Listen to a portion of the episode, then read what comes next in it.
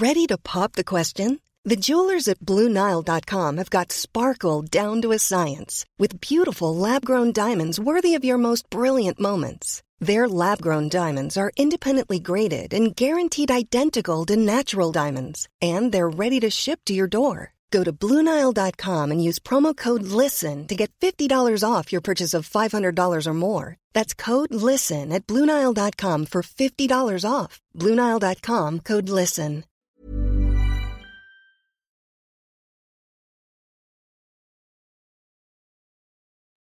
Bonsoir, bienvenue dans le podcast Culture PSG du lundi 29 mai 2017. Non, pas le dernier podcast de la saison, mais le podcast du dernier match de la saison, puisqu'on va revenir longuement sur le PSG Angers de samedi soir, finale de Coupe de France gagné 1-0 par, par le PSG. On va parler ensuite du mercato, puisque là, ça y est, il y a eu pas mal de choses qui se sont passées à la suite de la finale, la confirmation d'Unai Emery, l'arrivée probable, même plus que probable d'Antero Henrique. On a aussi parlé ce week-end d'Aubameyang, enfin de plein de trucs. Donc on va faire un petit point mercato. On finira avec les résultats des autres équipes du PSG ce week-end, parce qu'il y a quand même, euh, on a eu 17 qu'on fait un super match. Il y a le, le PSG Hand qui se prépare bien pour sa finale, pour sa demi-finale Ligue des Champions, etc., etc. Et donc nous sommes quatre pour en parler ce soir. Nous avons Monsieur Martinelli. Euh, euh, oui, bon- bonjour Mathieu, excuse-moi. Euh, je vois que l'ami Max se, se prépare à discuter avec nous. Bonsoir à tous. Et nous avons Alexis qui doit être mort de rire en pensant à Saint-Etienne. Absolument, salut à tous. Alors, on vous explique, on est en retard. euh, Bon, c'est à cause de moi, évidemment. Mais euh, on a eu un grand débat sur la qualité de l'AS Saint-Etienne avant de commencer le podcast. Donc, Alexis Par est mort de rire juste en évoquant les, les noms de- du milieu des Verts. Bref, on n'est pas là pour parler de ça. Bonsoir à tout le monde sur le live, qui vous êtes déjà pas mal. Yenza, Chris, euh, Nicolas, Nico encore, Flo. Bref, bonsoir à tout le monde. Yann, Matro- oui, il y, a du- il y a du monde ce soir sur le live déjà. Donc, on va revenir sur le PSG Angers de samedi soir. Victoire 1-0 grâce à un but euh, d'Issa Sissoko contre son camp à la 91e. euh, dans une rencontre globalement dominée par le PSG, on, on va dire ça comme ça. Euh, qui veut se lancer sur le fameux pouls du match ce soir euh, pour cette belle rencontre T'es chaud, t'es chaud, je, je, je te sens bien. Oh bah moi j'avais pas de souci, je peux en parler. Bah une rencontre un peu C'est ironique, hein. une rencontre complètement conforme à ce qu'on attendait, à savoir euh, une équipe de ce, de ce, de Sedan. non, pas du tout de Sedan, danger très défensive et qui a attendu le, le PSG, bah, comme ils savent le faire. Euh, un match où il y a forcément eu assez peu d'occasions une fois le premier quart d'heure passé, globalement. Et puis bah, cette attente interminable avec une équipe qui avait quand même de plus en plus de mal à tenir euh, physiquement, même tactiquement, on commençait à, les, à les dominer de plus en plus. Ils craquent en toute fin de rencontre, c'était pas illogique. J'avoue qu'on s'en sort euh, bon, sur un coup de pied arrêté où, on a un brin de chance, mais je sais pas, je trouve que c'est. J'ai lu que c'était pas une victoire méritée, moi je trouve que c'est non seulement mérité, mais aussi tout à fait logique, vu la physionomie globale de la rencontre, à savoir qu'on a eu le ballon de bout en bout, on a pratiquement rien concédé, à part euh, cette très jolie frappe de Nicolas Pepe sur le poteau, mais c'était pareil, c'était un coup de pied arrêté mal repoussé plus qu'autre chose. Euh, avant le match, euh, je sais que c'était Thiago Silva ou Emery qui avait parlé des contre-dangers, on les a globalement très bien gérés. On s'est plus compliqué la vie qu'autre chose en ne marquant pas dans le premier quart d'heure. Après, forcément, face à une équipe euh, qui a la qualité défensive d'Angers, parce que je trouve que c'est une équipe qui a réellement des qualités défensives, on a souffert. Voilà, euh, on s'en sort. euh, j'ai pas envie de dire qu'on s'en sort bien, on, mais euh, même si le but est chanceux, juste qu'on on s'en sort avec une victoire logique, mais qui a été dure à, dure à obtenir parce que bah, Angers est une équipe dure à jouer, tout simplement. Je pense que c'est Voilà. surtout Angers qui s'en qui s'en sort bien d'avoir tenu jusqu'à la 91e, parce que comme tu l'as dit, dans les 20 premières minutes, il y a quand même pas mal de situations claires pour le PSG. On reviendra dessus, mais il y a deux têtes de Cavani à bout portant, il y a, plusieurs opportunités pour Matuidi aussi. Euh, donc, je pense que le PSG pouvait, pouvait ouvrir la marque plus tôt. Et évidemment, si tu marques assez vite, ça te, facilite le match. Nous, au contraire, on on n'a pas marqué rapidement et Angers a pu, a pu prendre confiance ou du moins a pu, a un peu le doute dans nos têtes. Ça s'est traduit par beaucoup de nervosité de notre part. Euh, dans notre relation avec l'arbitre et le joueur adverse, mais aussi peut-être euh, dans certaines un peu précipitations qu'on a eues euh, sur certains choix offensifs. Mais sinon, au final, la victoire est, est totalement méritée. Et je trouve que euh, tu disais qu'on a bien contenu à Angers sur les, coups de sur les, sur les transitions, Contre. oh, sur les contres. ouais. Euh, on les a aussi bien maîtrisés sur les, sur les coups francs et sur les coups de pied arrêtés. Et, euh, et globalement, défensivement, on a, on a joué la finale comme, comme on devait la jouer. Et je trouve que ça a été un meilleur match qu'on a fait samedi que le match qu'on avait fait chez eux euh, il y a un gros mois, on va dire. Un mois et demi, c'était le 15 Ouais. avril. Bah, là-bas, on avait, je crois, Angers, c'était l'équipe qui avait tiré le plus de fois contre le PSG. Ah oui, ils avaient Euh, arrosé. Ouais, ils avaient arrosé, mais bon, ils, ils avaient fait 17 tirs, ils avaient eu un but refusé, euh, euh, pas, pas forcément euh, à raison. Là, vraiment, ils ont rien eu euh, sur l'ensemble du match, à part un, un tir un peu chanceux de Pépé.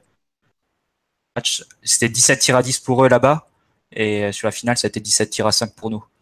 Donc, je Ouais. trouve que ça, ça reflète Et- bien un peu l'évolution qu'on a eue. On les a beaucoup mieux contenus euh, défen- euh, défensivement, et, et offensivement, on a eu les occasions pour marquer, et suffisamment pour marquer.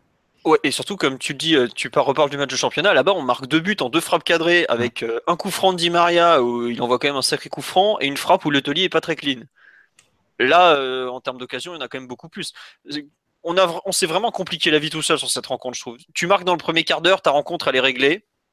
Et tu peux vaguement gérer, surtout qu'on le sait qu'Angers n'est pas forcément une équipe très à l'aise pour attaquer. Ils, avaient peur de prendre un but. Même sur les contres, ils attaquaient pas beaucoup. Ça mettait.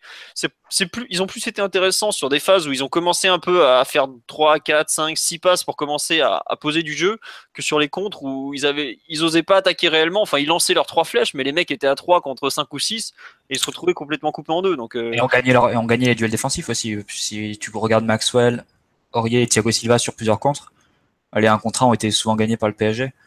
Donc euh, ça a vraiment limité euh, leur possibilité de contre sur ce match. Ouais, alors je vais faire un petit passage sur le live, puisque bon, peut-être qu'Alexis a fini de rigoler de la Saint-Etienne, mais je suis pas sûr, donc on va passer sur le live, dire bonjour, enfin, dire bonjour à tout le monde.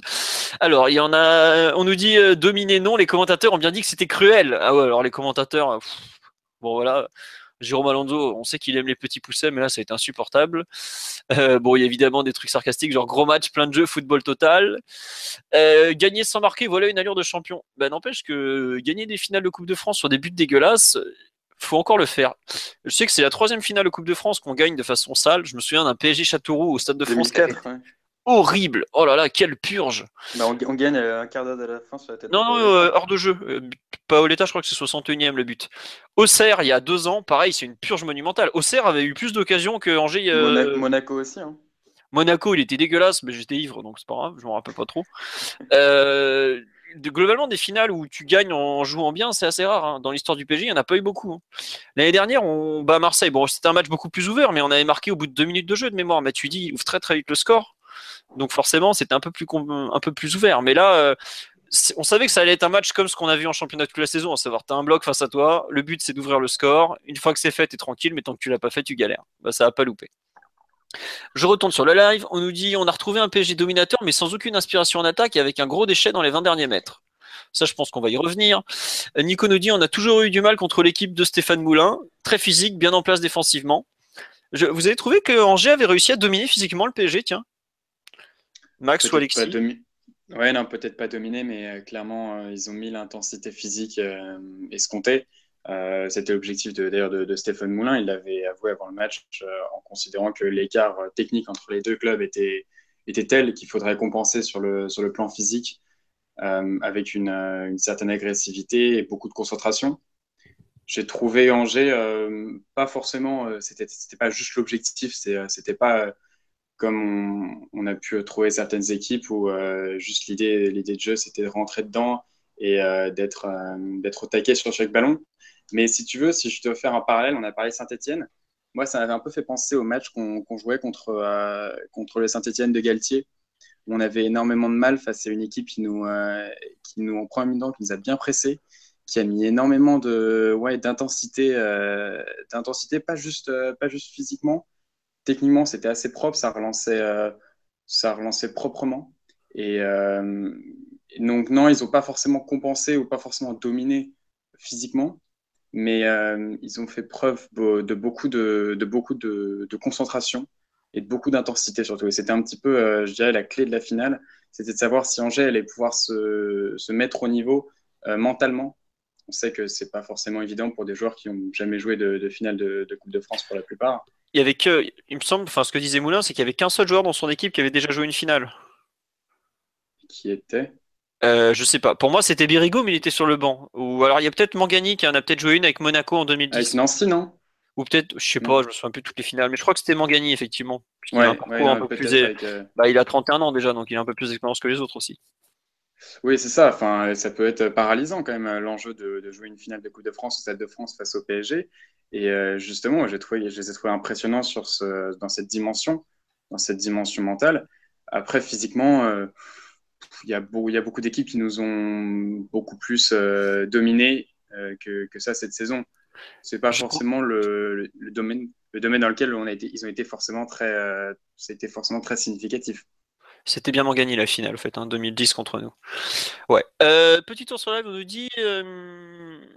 Euh, Yo nous dit leur, leur intensité, genre j'imagine qu'il passe d'ailleurs, n'a duré qu'une minute alors qu'on nous vendait une préparation digne du meilleur Rocky. Euh, Il y a un Angevin qui nous dit arrêtez que l'Angers physique c'est pas que ça. Non non c'est pas du tout qu'on dit qu'Angers n'est que ça. Au contraire, comme je disais, ils ont été vraiment intéressants quand ils ont su enchaîner des temps de jeu. C'est juste que c'était un des points sur lesquels Moulin avait insisté. Donc euh, on est forcément obligé d'en parler un peu. Mais Bah, quand, quand ton gardien ne, ne fait que balancer sur Endoy ou sur Diédhiou, enfin, Endoy, il a joué 15 duels aériens hein, sur le match hier. C'est-à-dire qu'il était complètement, enfin, systématiquement cherché sur chaque, euh, chaque 6 mètres, sur chaque 6 mètres. Donc, tu es obligé de parler d'une, euh, d'une une caractéristique physique de cette équipe d'Angers, vu qu'elle base une partie de son jeu là-dessus. Mais Bien sûr, effectivement. D'ailleurs, euh, le- avoir aligné euh, Nicolas Pepe, et, euh, enfin avoir aligné Pepe, Diédiou et, et Toko Egambi à la place d'un d'un Berigo ou même d'un Bamba, euh, c'était un petit peu, c'était un petit peu voulu de la part de, de Stéphane Moulin de mettre euh, et de, la vitesse devant, de pouvoir bénéficier du jeu aérien de, de de, Mangani pour pouvoir euh, profiter de la vitesse et de la profondeur que, pouvaient trouver ces, attaquants.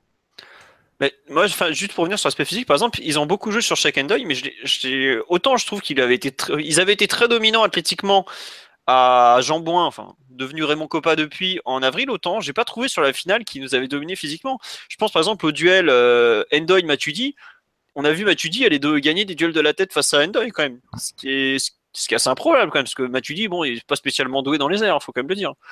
Mais euh, je, je trouve que justement Angers c'est peut-être un peu loupé. Enfin, dans l'impact physique, je trouve qu'ils ont, ils ont été un peu pas décevants, mais ils ont le PSG a très bien su répondre à ce dans ce domaine. Alors que moi, c'est un peu ce que je craignais, quoi. Coup de pied euh, quand tu vois, euh, enfin, au niveau du gabarit, ils ont, ils ont des monstres quand même. Euh, c'est super costaud. Devant, euh, Pépé, pareil, c'est bien, bien costaud. T- euh, Toko Ekambi, il joue sur un côté, alors que bon, il a quand même plutôt un profil de, joueur axial. Euh, je trouve que Paris a très bien suggéré sa finale d'un point de vue physique. Et d'ailleurs, à la fin du match, euh, l'équipe qui courait, c'était le PSG, et celle qu'on pouvait plus, c'était Angers. Je trouve qu'à ce niveau-là, Paris s'en est bien sorti. On nous dit Thiago Silva a répondu au défi physique gros match. Et effectivement, je trouve qu'il fait partie des joueurs qui, euh, représentent bien cette domination, euh, technique forcément, parce qu'on sait qu'il n'y a pas photo entre les deux équipes sur ce moment-là, mais physique euh, aussi, où Paris a su répondre aux, défis en juin. Alexis, sur le match, la partie un peu technique, physique, le match en général, qu'est-ce qu'il y a un point sur lequel tu veux revenir? Bah, sur le match en général, euh, c'était pas une surprise en soi. De, on pouvait s'attendre à avoir une équipe d'Angers au, au four et au moulin. Mais euh, j'étais obligé, je suis désolé. Maintenant, sur le, sur le match en soi, euh, sur Angers, je suis désolé, mais ce match-là, on, on, on devait le plier dans les 20 premières minutes et euh, on a eu les occasions et j'ai trouvé que plus le match est, est passé et plus on, plus on était puissant parce qu'on a revu un petit peu les mêmes défauts. Enfin, ça, c'est surtout valable sur la seconde mi-temps. mais En on a- deuxième période. Ouais, sur la deuxième période, on a revu les mêmes euh, défauts toute la saison qu'on a vu au parc, en, en particulier contre les équipes qui jouent en, en bloc défensif avec une certaine impuissance. Un, il y a un certain déchet dans la dernière passe, mais maintenant, tout ça, c'est par rapport au fait qu'Angers, je, je trouve qu'ils sont vraiment débloqués autour de la 25e, 26e, parce que les, les 20 premières les 25 premières minutes, franchement, si Paris mène euh, 2-0, il y a, a plus de match et ça aurait été amplement mérité. Donc, euh, ça, je pense qu'il faut le retenir dans, l'analyse. Moi, j'ai beaucoup critiqué le PSG en seconde mi-temps dans le sens où, évidemment, tu as été archi-dominateur, tu as, eu la possession, Congé s'est retrouvé dans, les, euh, dans, ses 20 derniers mètres, etc. etc. mais d'une part, c'était favorisé par le fait qu'Angers, euh, bah voilà, ils n'arrivaient pas à ressortir en seconde mi-temps. Je sais pas si c'était un choix ou si c'était complètement cuit ou si c'est vraiment Paris qui les a acculés dans, dans leurs 20 mètres. Et puis d'autre part, voilà, euh, franchement, j'ai pas souvenir que Paris ait eu beaucoup, beaucoup d'occasions en seconde mi-temps, alors qu'en première mi-temps, peut-être qu'Angers a été plus dangereux, encore, euh, si on peut appeler ça vraiment dangereux en dehors, en dehors du poteau. Autant je trouve qu'on a eu beaucoup, beaucoup d'occasions, en particulier avec les passes dans le dos de, de Di Maria pour Cavani. C'est pas qu'on est- Vas-y, vas-y, Max.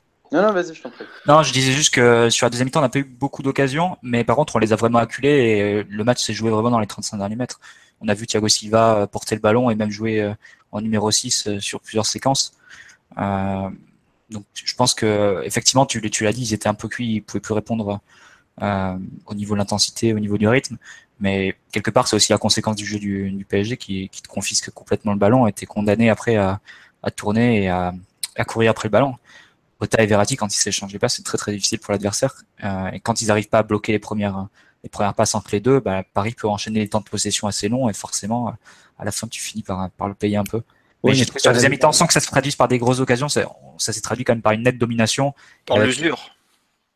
Oui. Ah, je suis pas si. Oui, évidemment, on marque un but comme ça, mais franchement. Avec un peu plus de précision, je pense que ça aurait pu passer aussi en deuxième mi-temps. Même il, si... faut voir, il faut voir le but qu'on met sur un corner un petit peu. Euh, mais justement, c'est justement Alexis, c'est-à-dire que tu les as usés physiquement, tu les as usés mentalement, et à un moment où face à, une, face à ce genre d'équipe, euh, il est nécessaire de ne pas faire d'erreur. Et euh, à tel point, tu les, uses à tel point que forcément, tu les pousses de plus en plus à, faire ce genre d'erreur, comme, euh, comme cette tête involontaire de euh, d'Issa Sissoko. Donc c'est évident qu'au bout d'un moment, tu les accules tellement que va, ça va finir par. Euh, c'est comme enfin, le, la phrase habituelle, ça va finir par passer. Et ça va finir par passer parce qu'il y a ce déficit de concentration qui va arriver sur une action où toi, tu vas être un peu plus précis et eux vont, vont faire cette erreur. Tu multiplies, de chances de, tu multiplies les chances de, de de provoquer une erreur de l'adversaire en, les acculant comme ça, même si effectivement tu, tu diminues ton nombre d'occasions. Ensuite, euh, le PSG a comme un, défaut récurrent dans ce type de match et qui explique pourquoi on a autant euh, galéré euh, samedi, si je me rappelle bien. Oui, c'est ça, samedi. dans la dernière passe, parce que c'est bien beau d'avoir la position de balle, te retrouver dans les 25-30 derniers mètres adverses. Mais si à chaque fois dans la dernière passe tu fais le mauvais choix, bah forcément c'est compliqué d'être dangereux. Tu peux jouer des heures sans, sont marqués. Et puis la, le vrai euh, deuxième souci, ça, ça s'explique pardon par le fait que que Cavani était malheureusement pas dans un grand soir euh, pour une des rares fois dans la saison là, il n'a pas été bon. Euh, pardon euh, chronique du PSG. Est-ce que je le répète, ce match-là normalement, franchement, il doit être plié à si c'est pas dans les 20 premières minutes, il doit être plié à la mi-temps parce qu'on a au moins 5 ou 6 occasions franches en, en première mi-temps. Le télé, il doit bien en sortir 3-4 qui sont aussi des duels euh, perdus par, euh, par Paris. Autant en seconde mi-temps, il s'est retrouvé acculé. Vous pouvez me parler d'usure, etc. Et effectivement, à l'arrivée, Paris a gagné ce match euh, là-dessus. Mais, mais, tous les mauvais choix qu'on a fait, le dribble de trop, etc., c'est exactement ce qu'on a vu souvent dans nos mauvais matchs au parc, on n'arrivait pas à faire la différence. Je pense à Nancy ou à, ou à Toulouse, par exemple. C'est quand même un match différent de Nancy et Toulouse. On a eu plus d'occasions euh, que sur ces matchs-là. Et puis après, en première mi-temps, en première mi-temps surtout. Ouais, mais après, et après sur le déficit de dernière passe, bah forcément, quand une équipe se, se, se met vraiment devant sa surface et, et augmente sa densité devant sa sur, de, de, joueurs devant sa surface, forcément, les, les espaces sont beaucoup plus réduits. Et là, c'est très difficile d'être précis techniquement et de s'en sortir parce que à la moindre, euh, moindre contact d'un joueur du PSG avec le ballon, tu as tout de suite 3 ans sur le dos. Et, euh, et c'est très difficile de, résister au duel quand, tu es comme ça euh, face à des angevins. Donc c'est pour ça ça augmente le déchet technique, le fait que quand j'ai réduit autant les espaces. Ouais, juste euh, petit tour sur live parce qu'il y a eu pas mal de réactions. T'as notre angevin Grishka qui nous dit à propos de du, de la de, des attaques, du peu d'attaques d'Angers en fin de match, euh, c'était pas un choix, c'est juste que les joueurs étaient cuits et que ça se voyait de, particulièrement côté Angevin. Oui, mais c'est vrai que la seconde période, euh, elle a été entamée avec des Angevins qui effectivement ont refusé, la, ont refusé le ballon. Il y a eu clairement un, décalage entre la première et la deuxième période dans l'attitude des Angevins. Je veux bien ah qu'effectivement, dans, les, dans les 15-20 dernières minutes, ils étaient, ils étaient cuits et ils étaient euh, sur les rotules, mais il y a eu quand même une, au départ une attitude de, de repli de la part des, des Angevins. Non, mais ensuite, euh, Angers, euh, c'est vrai qu'ils avaient été meilleurs quand ils avaient joué leur match à domicile euh, le 15 avril, hein, ce que tu disais tout à l'heure, euh, Fulou. Mais, mais sincèrement, on peut pas les accuser d'avoir bétonné. Faut se rendre compte aussi. Non, mais il faut se rendre compte aussi de l'écart technique entre les deux équipes. Et au-delà de ça, pour Angers, c'est jouer une finale de, de Coupe de France, c'est incroyable. Alors que Paris, on en joue chaque année. Il y a des joueurs qui ont, Bon, on a peu de joueurs malheureusement qui ont joué des finales et gagné des finales de Ligue des Champions, mais c'est quand même un, un, autre niveau, donc on peut comprendre qu'Angers, euh, je suis pas sûr qu'ils sont venus dans l'idée de, de, bétonner. Maintenant, voilà, c'est tellement limité. Sincèrement, en dehors de euh, Santa Maria au milieu de terrain, il y a quand même pas beaucoup de joueurs de ballon. Hein. Oh, t'es dur. Tu, tu, tu, tu, tu, méprends, tu te méprends sur Mangani, sur même euh, Pépé, Non, mais c'est limité. Bon de ballon. Oui, voilà, les deux trois, mais c'est quand même limité. Les trois de devant là, beaucoup euh, présentent en France comme des très très bons joueurs c'est quand même très très limité. Je suis désolé, mais non, ça en fait pas des mauvais joueurs. C'est pas ce que je dis par là, mais Non, c'est juste qu'en fait, c'est des profils assez similaires. Il n'y voilà, a pas vraiment de, de buteur euh, à Angers. de diversité, Donc, tu vois. Oui, voilà. Donc, c'est vrai que c'est, ça a tendance parfois à tricoter, un peu à récupérer la balle à 30 mètres, mais ça manque d'un, d'un tueur. Disons, ils sont Non. pas configurés pour avoir 70% de possession de balle. On va dire ça comme ça. Donc forcément, c'est logique que Paris les accule euh, dans leur camp. Euh, bon, sur euh, les difficultés du PSG à créer, parce qu'il y a pas mal de gens euh, qui m'en ont parlé à ce niveau-là. Il y a eu, attendez, je retrouve un tweet. Ouais, on me dit gros problème également, c'est que personne ne peut débloquer en frappant loin à part Di Maria. Gros manque de l'équipe, donc ça, c'est vrai que c'est un souci qu'on a déjà évoqué. Et j'avais vu passer des tweets aussi là-dessus. Tu nous dis que Angers a marqué à peine 30% de ses buts sur coup de pied arrêté. C'est possible. Euh, je j'ai pas les détails des buts d'Angers, mais c'est pas mal comme, euh, comme ratio. hein. Nous, on n'est pas Ouais, trop. grave. Bon, voilà, t'as compris, ami en juin, c'est beaucoup pour nous. Et juste une chose, euh, bah, je pense qu'on va y revenir après, mais je trouve que l'influence de Di Maria entre la première et la deuxième mi-temps a peut-être expliqué aussi nos, nos soucis d'enjeu, enfin dans la dernière passe en tout cas en seconde mi-temps. Bah, parce qu'en première mi-temps, euh, Angers se d'espace entre les Plus lignes. d'espace. Et Mota pouvait trouver euh, Di Maria comme ça euh, entre les lignes. Et derrière, Di Maria pouvait enchaîner par une conduite et, et Tous les ballons dans le dos. que- Ouais, les ballons dans le dos, dans, dans le dos des- du milieu de terrain, euh, milieu de terrain angevin. Forcément, si Angers recule de 10 mètres sur la deuxième mi-temps, ces espaces-là, tu vas avoir beaucoup plus de mal à, à les trouver. Ouais, mais moi, il y a quand même un truc qui m'a déçu. Enfin, c'est pas. Je trouve. ok, je suis d'accord que on a on a eu moins d'espace, mais mais il y a quand même eu un déchet technique. Nos trois joueurs de devant. Ah, Allez, je mets un peu à part Di Maria, mais euh, Draxler et Cavani ils ont quand même complètement foiré leur finale. Ouais, Et moi, moi, j'a- j'aimerais bien aussi que tu t'inclues Pastore. oh Parce non, mais alors lui, son entrée. Son euh, entrée, elle est catastrophique. Mais vraiment je la mets en deux temps quand même. Les dix premières minutes, je- franchement, je suis entraîneur, je me demande si je le ressors pas, quoi. Parce qu'il foire tout, quoi. Après, à la fin, c'est un peu mieux au bout d'un moment. La passe Oui, pour Cavani, par exemple, elle est pas voilà, trop, elle est plutôt exactement. bien vue et tout. Mais c'est dur de rentrer dans un match comme de ça. toute façon-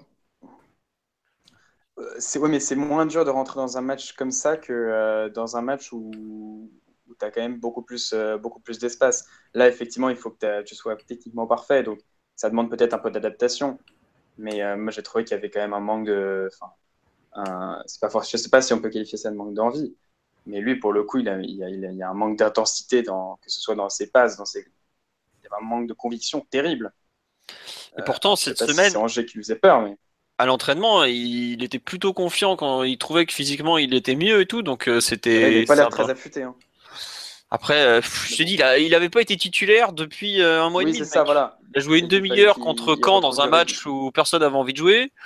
Voilà, euh, moi je t'avoue que c'est pas Pastore, le pauvre. Bon, il a fait ce qu'il a pu. J'ai pas envie de la pierre. alors je suis pas un l'incriminer. fan, quoi. J'ai- Je, je, je l'incrimine absolument pas. Et, et le, le, le catastrophique, il est juste dans, il est juste dans le constat, effectivement. Après, on peut, on quand on remet dans le contexte, euh, ça s'explique tout à fait. Mais juste dans les, dans les offensifs, je pense que tu, pourrais inclure à Pastore parce que euh, il y a un nombre de, de situations qu'il a tenté de créer, mais il a, il a produit un déchet incroyable. Euh, non, mais globalement, est-ce qu'on peut expliquer justement un peu cette indigence offensive générale par les des prestations individuelles trop faibles ou, à votre avis, on sait faire fausse route et cacher un peu les problèmes structurels qu'on a déjà constatés de nombreuses reprises? Bah, que cette équipe a des problèmes euh, structurels qu'on a constaté de nombreuses reprises, comme tu viens de dire. Oui, ça c'est sûr et certain, puisqu'il y a qu'un joueur qui est capable de marquer avec continuité. On l'a assez répété, c'est c'est Cavani. Et à partir du moment où Cavani était dans un sale soir, c'est c'est le cas de le dire. Bah forcément, Oh oui. Là on voit toutes les lacunes euh, criantes du PSG. Est-ce que je pense qu'avec un bon Cavani, tu dois le gagner 2 ou 3-0 euh, ce match-là avec toutes les occasions euh, qu'il a? Et malheureusement, Di Maria était très bon en première mi-temps. Je trouve qu'il s'est un petit peu éteint par rapport à la configuration du match. On, vient d'en parler. Et puis enfin, troisièmement, bah, Draxler qui a été fantomatique et Pastore qui a fait une, entrée catastrophique. Donc tout ça, tout ça combiné, bah, ça a donné un PSG qui donnait l'impression en deuxième mi-temps de pouvoir jouer des heures sans marquer. Et heureusement que ce but est arrivé sur corner dans les arrêts de jeu, parce que je sais pas si on aurait trouvé la clé euh, en second, en seconde mi-temps, en prolongation, pardon. Peut-être à l'usure aussi, mais, mais c'est vrai qu'on sentait vraiment le PSG commencer à être euh, pas nerveux, mais en tout cas être vraiment impuissant. Il y a un quatrième joueur que vous n'avez pas cité sur le plan offensif, mais pourtant qui a eu, euh, je pense, le plus d'opportunités pour marquer sur ce match-là, c'est Matuidi. Euh, et je l'ai trouvé vraiment très important dans sa capacité à partir de derrière et arriver dans la surface. Notamment, je ne sais pas si vous vous souvenez de la passe de Di Maria en première mi-temps, où il fait un ext- où euh, Matuidi finit par un extérieur du pied et les- Devant le tellier, ouais. devant le tellier. Ouais, Bah fait- c'est un appel diagonal de, de Matuidi de, sur une dizaine de mètres. il voit l'espace, il s'engouffre et il fait un très bon appel. Bon, après, il finit, il finit mal. Pareil, la, passe de, la passe de Di Maria, elle est, elle est, très belle aussi, ouais. Mais... T'es dur quand tu dis qu'il finit mal. Je pense qu'il finit comme il peut, euh, alors qu'il est en bout de course quand même. Et le Tellier, le Tellier fait un bon arrêt. Hein. Attends, il faut, là, il, faut là, il faut mettre la main ferme, euh, il avoir le réflexe. Hein. Et puis il y a deux trois fois aussi euh, en, seconde mi-temps où euh, sur des ouvertures de Verratti, il est, il est trouvé dans la surface. Là encore, ça, il y a un arrêt de l'hôtelier sur une situation comme ça. Euh, c'est l'une des armes qu'on a et c'est pour ça aussi que, que joue dans cette équipe. C'est que vu le faible nombre de joueurs qui, marquent dans cette équipe ou du moins qui créent du danger, tu as besoin d'avoir des, joueurs qui viennent de derrière et qui et qui proposent des solutions parce que c'est comme ça que tu peux déstabiliser une défense qui est statique euh, aligné sur ses 20 mètres. Et c'est un peu le même discours sur Aurier, j'ai trouvé, qui a répété les montées sur l'ensemble du match. Et sur, et, euh, sur l'une d'entre elles, ça finit par payer, vu que c'est lui qui donne, euh, qui obtient le corner. C'est, un peu la pro... Il en a obtenu plusieurs des corners d'ailleurs. Oui, bien sûr. Et ben, aussi en première mi-temps, euh, il y a un arrêt de l'hôtelier sur, sur un centre. La problématique du PSG, c'est que Aurier et Matuidi, c'est peut-être les deux seuls joueurs de, de l'équipe qui ont, qui ont du jeu sans ballon euh, qui ont cette capacité de, de, venir de derrière et créer de la surprise dans, dans l'organisation défensive de, de l'équipe adverse. Le problème, c'est que ils ont le, jeu sans ballon, mais derrière, ils n'ont pas la technique, ou du moins, ils ont une technique trop irrégulière pour en faire quelque chose. C'est-à-dire que chez Aurier, ça va se traduire par des, par des, des, mauvais centres ou par des contrôles un peu trop longs. Et chez Matuidi, ça peut se, ça peut se traduire aussi par des, par des mauvais contrôles. Donc c'est, un peu la problématique du PSG. C'est pour ça, je pense, sur les deux postes, il y a quelque chose à, à faire cet été sur le mercato. On, on y reviendra trouver un joueur qui soit capable au milieu de, de s'insérer dans la défense adverse et, et marquer 10-15 buts. Voilà, Nengolan, Tolisso, enfin, on connaît les noms. Et pareil, un arrière, un arrière droit qui, qui ait le volume pour répéter les courses et avec un déchet moins important si possible que Aurier. Bah, tu vois, je vais, je vais défendre Aurier parce que je trouve que. En non, j'ai trouvé qu'il a fait un bon match. Mais... Ouais, non, non, mais c'est surtout sur les centres en cible, il avait pas grand chose à disposition. Parce que je trouve que Cavani était vraiment bien pris. Tu vois, sur les centres, il n'y a pas grand monde à la réception qui, est, qui est, trouvable. Euh, honnêtement, Cavani, euh, il a touché moins de 10 ballons dans la surface. Ah oui, c'est sûr. Bah, il a touché 20 ballons en tout sur le match, donc 10 dans la surface, c'est beaucoup moins de Ouais. Euh... On nous dit on a retrouvé le Cavani du début de saison, celui qui ratait tout. Non, je crois que c'est juste. C'est pas le même. C'est pas le même. C'est juste que là, il y, y, a des jours aussi, des mecs, ils ont le droit d'avoir un manque de, de, réussite. Quoi. Après, il avait peut-être un peu trop envie de marquer aussi. Et puis après, est-ce que c'est pas un problème physique aussi? Parce que sincèrement, euh, ses, problèmes, c'est son manque de réussite. Moi, je trouve qu'il n'est pas lié. Au début de saison, c'était davantage, je dirais, un manque de, confiance. Il avait tendance un petit peu à tergiverser, à se poser peut-être trop de questions. Et là, tu sentais qu'il y avait peut-être un, manque, euh, un manque physique à mettre le dernier coup de rein, à avoir euh, un peu plus de, vitesse dans les déplacements, à être peut-être un peu à partir, à déclencher son appel une demi-seconde avant pour faire la différence par rapport aux défenseurs. En plus, il était extrêmement bien pris. Euh, voilà, c'est pas. En tout cas, moi, je dirais que c'est complètement différent de, la situation de début de saison où, euh, où c'était davantage mental. Ouais, je te, je rejoins complètement. Et il faut pas oublier qu'il a fini euh, la saison un peu sur les rotules. À, à saint il se blesse, mais il veut continuer quand même. Euh, contre, il s'entraîne pas beaucoup dans la semaine avant Caen. Contre Caen, pareil, il nous a fait, nous a bien chié le match d'ailleurs. Ouais, ouais, bon. C'est pas grave, honnêtement, on a gagné quand même. Et bon, il a quand même mis 49 buts dans la saison, faut, faut quand même dire c'est monstrueux quoi. Euh, le mec qu'on avait mis 50, euh, on avait tous parlé d'une saison assez extraordinaire, donc c'est c'est pas rien 49 buts en, en 50 matchs quand même. Je sais pas s'il mettra 49 buts l'an prochain. Je pense que c'est souhaitable qu'il joue un petit peu moins déjà l'an prochain, s'il veut pas se cramer. Euh. Après, il, enfin lui, Mais il me semble qu'on aura un deuxième numéro 9, donc on pourra faire. c'est ça, j'allais dire si, si un certain un certain Gabonais si le Zucker de Libreville débarque. je pense. On peut passer, on peut parler au futur bon, au conditionnel. Non, non, mais juste pour finir sur euh, sur ce PSG Angers, puisque bah en termes de jeu, on a un peu fait le tour. Hein. Globalement, c'était une attaque défense de 90 minutes. Il y a juste allé 15-20 minutes où Angers a, a réussi à équilibrer le jeu en, en, termes de possession et de et de positionnement sur le terrain. Qu'est-ce que vous avez pensé de les prestations individuelles que vous voulez retenir sur cette partie, notamment euh, qui veut se lancer Là, on a un peu parié d'Aurier et de Cavani, mais est-ce qu'il y a d'autres joueurs, de Matuidi aussi Est-ce qu'il y a d'autres joueurs que vous voulez citer sur ce match? On va peut-être commencer par les positifs. Oui, bon, tu peux parler du positif, du négatif, euh, comme tu veux, Max. Non, mais libre. j'ai taillé Pastore, donc j'ai un petit peu envie de me, racheter.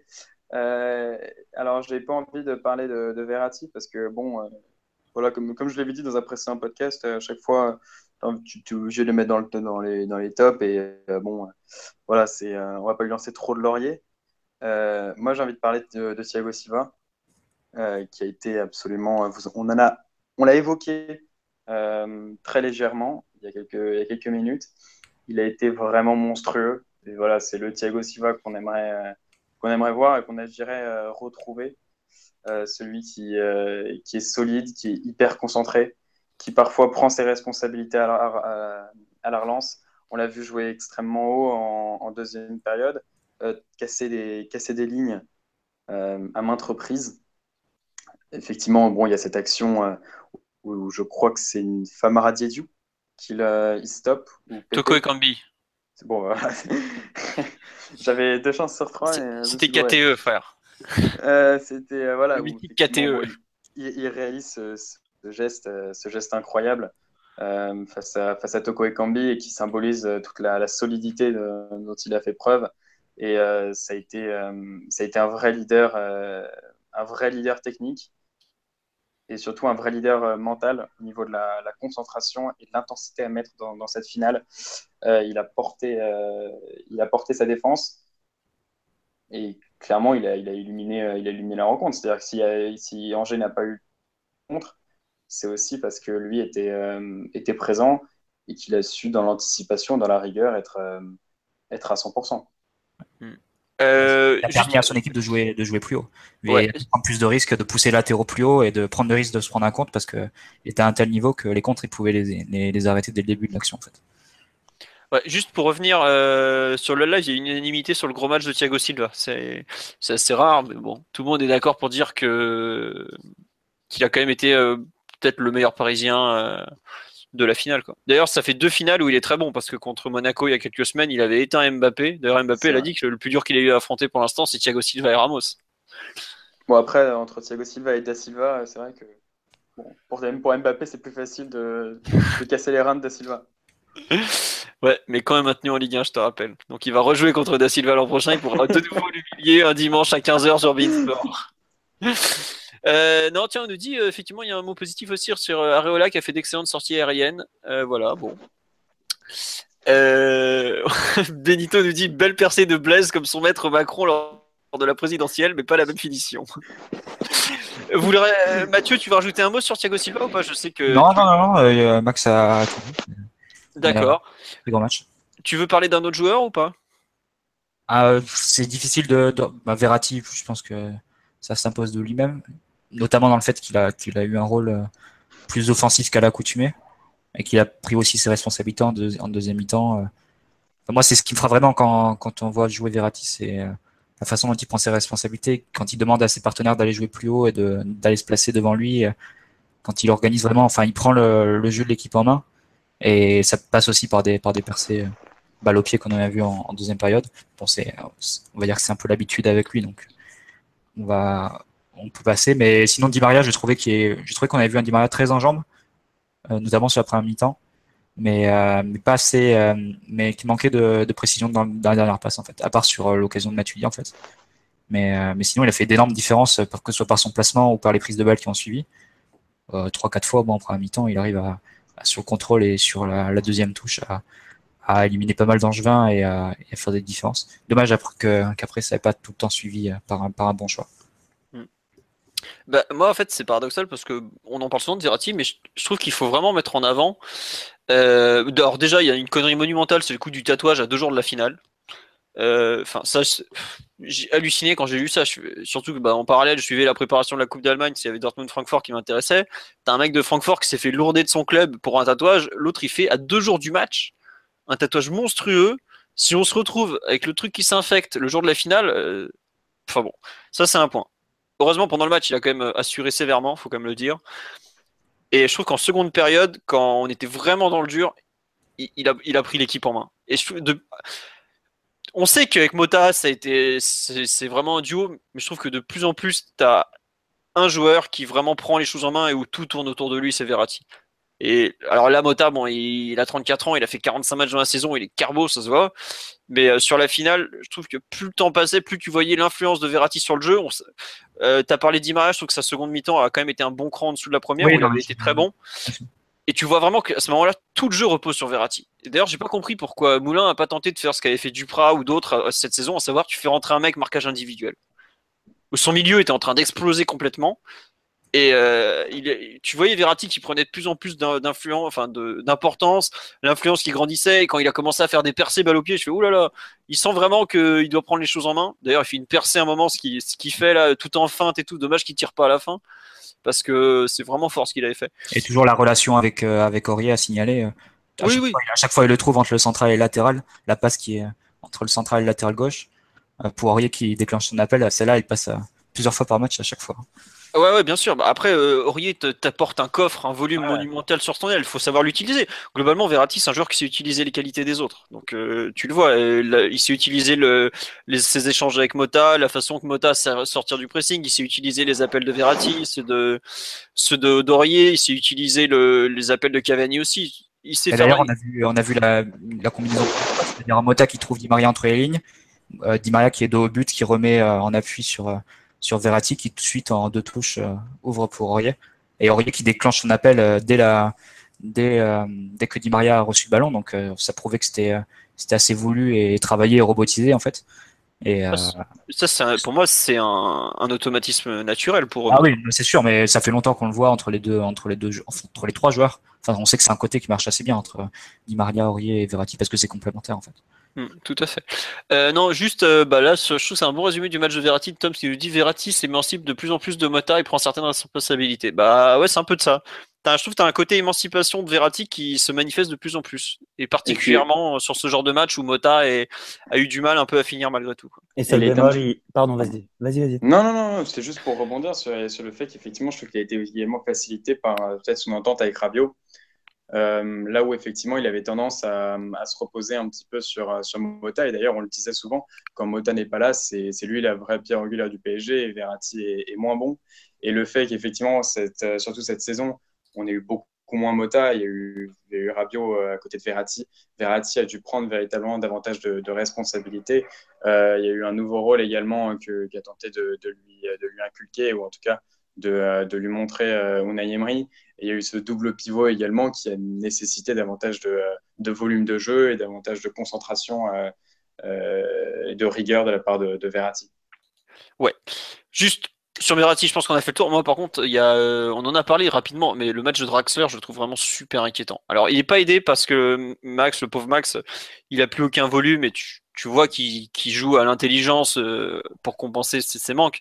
Mais Draxler, là, depuis la finale de la Coupe de la Ligue, ces bons matchs, on les, on les compte sur les doigts d'une main, honnêtement.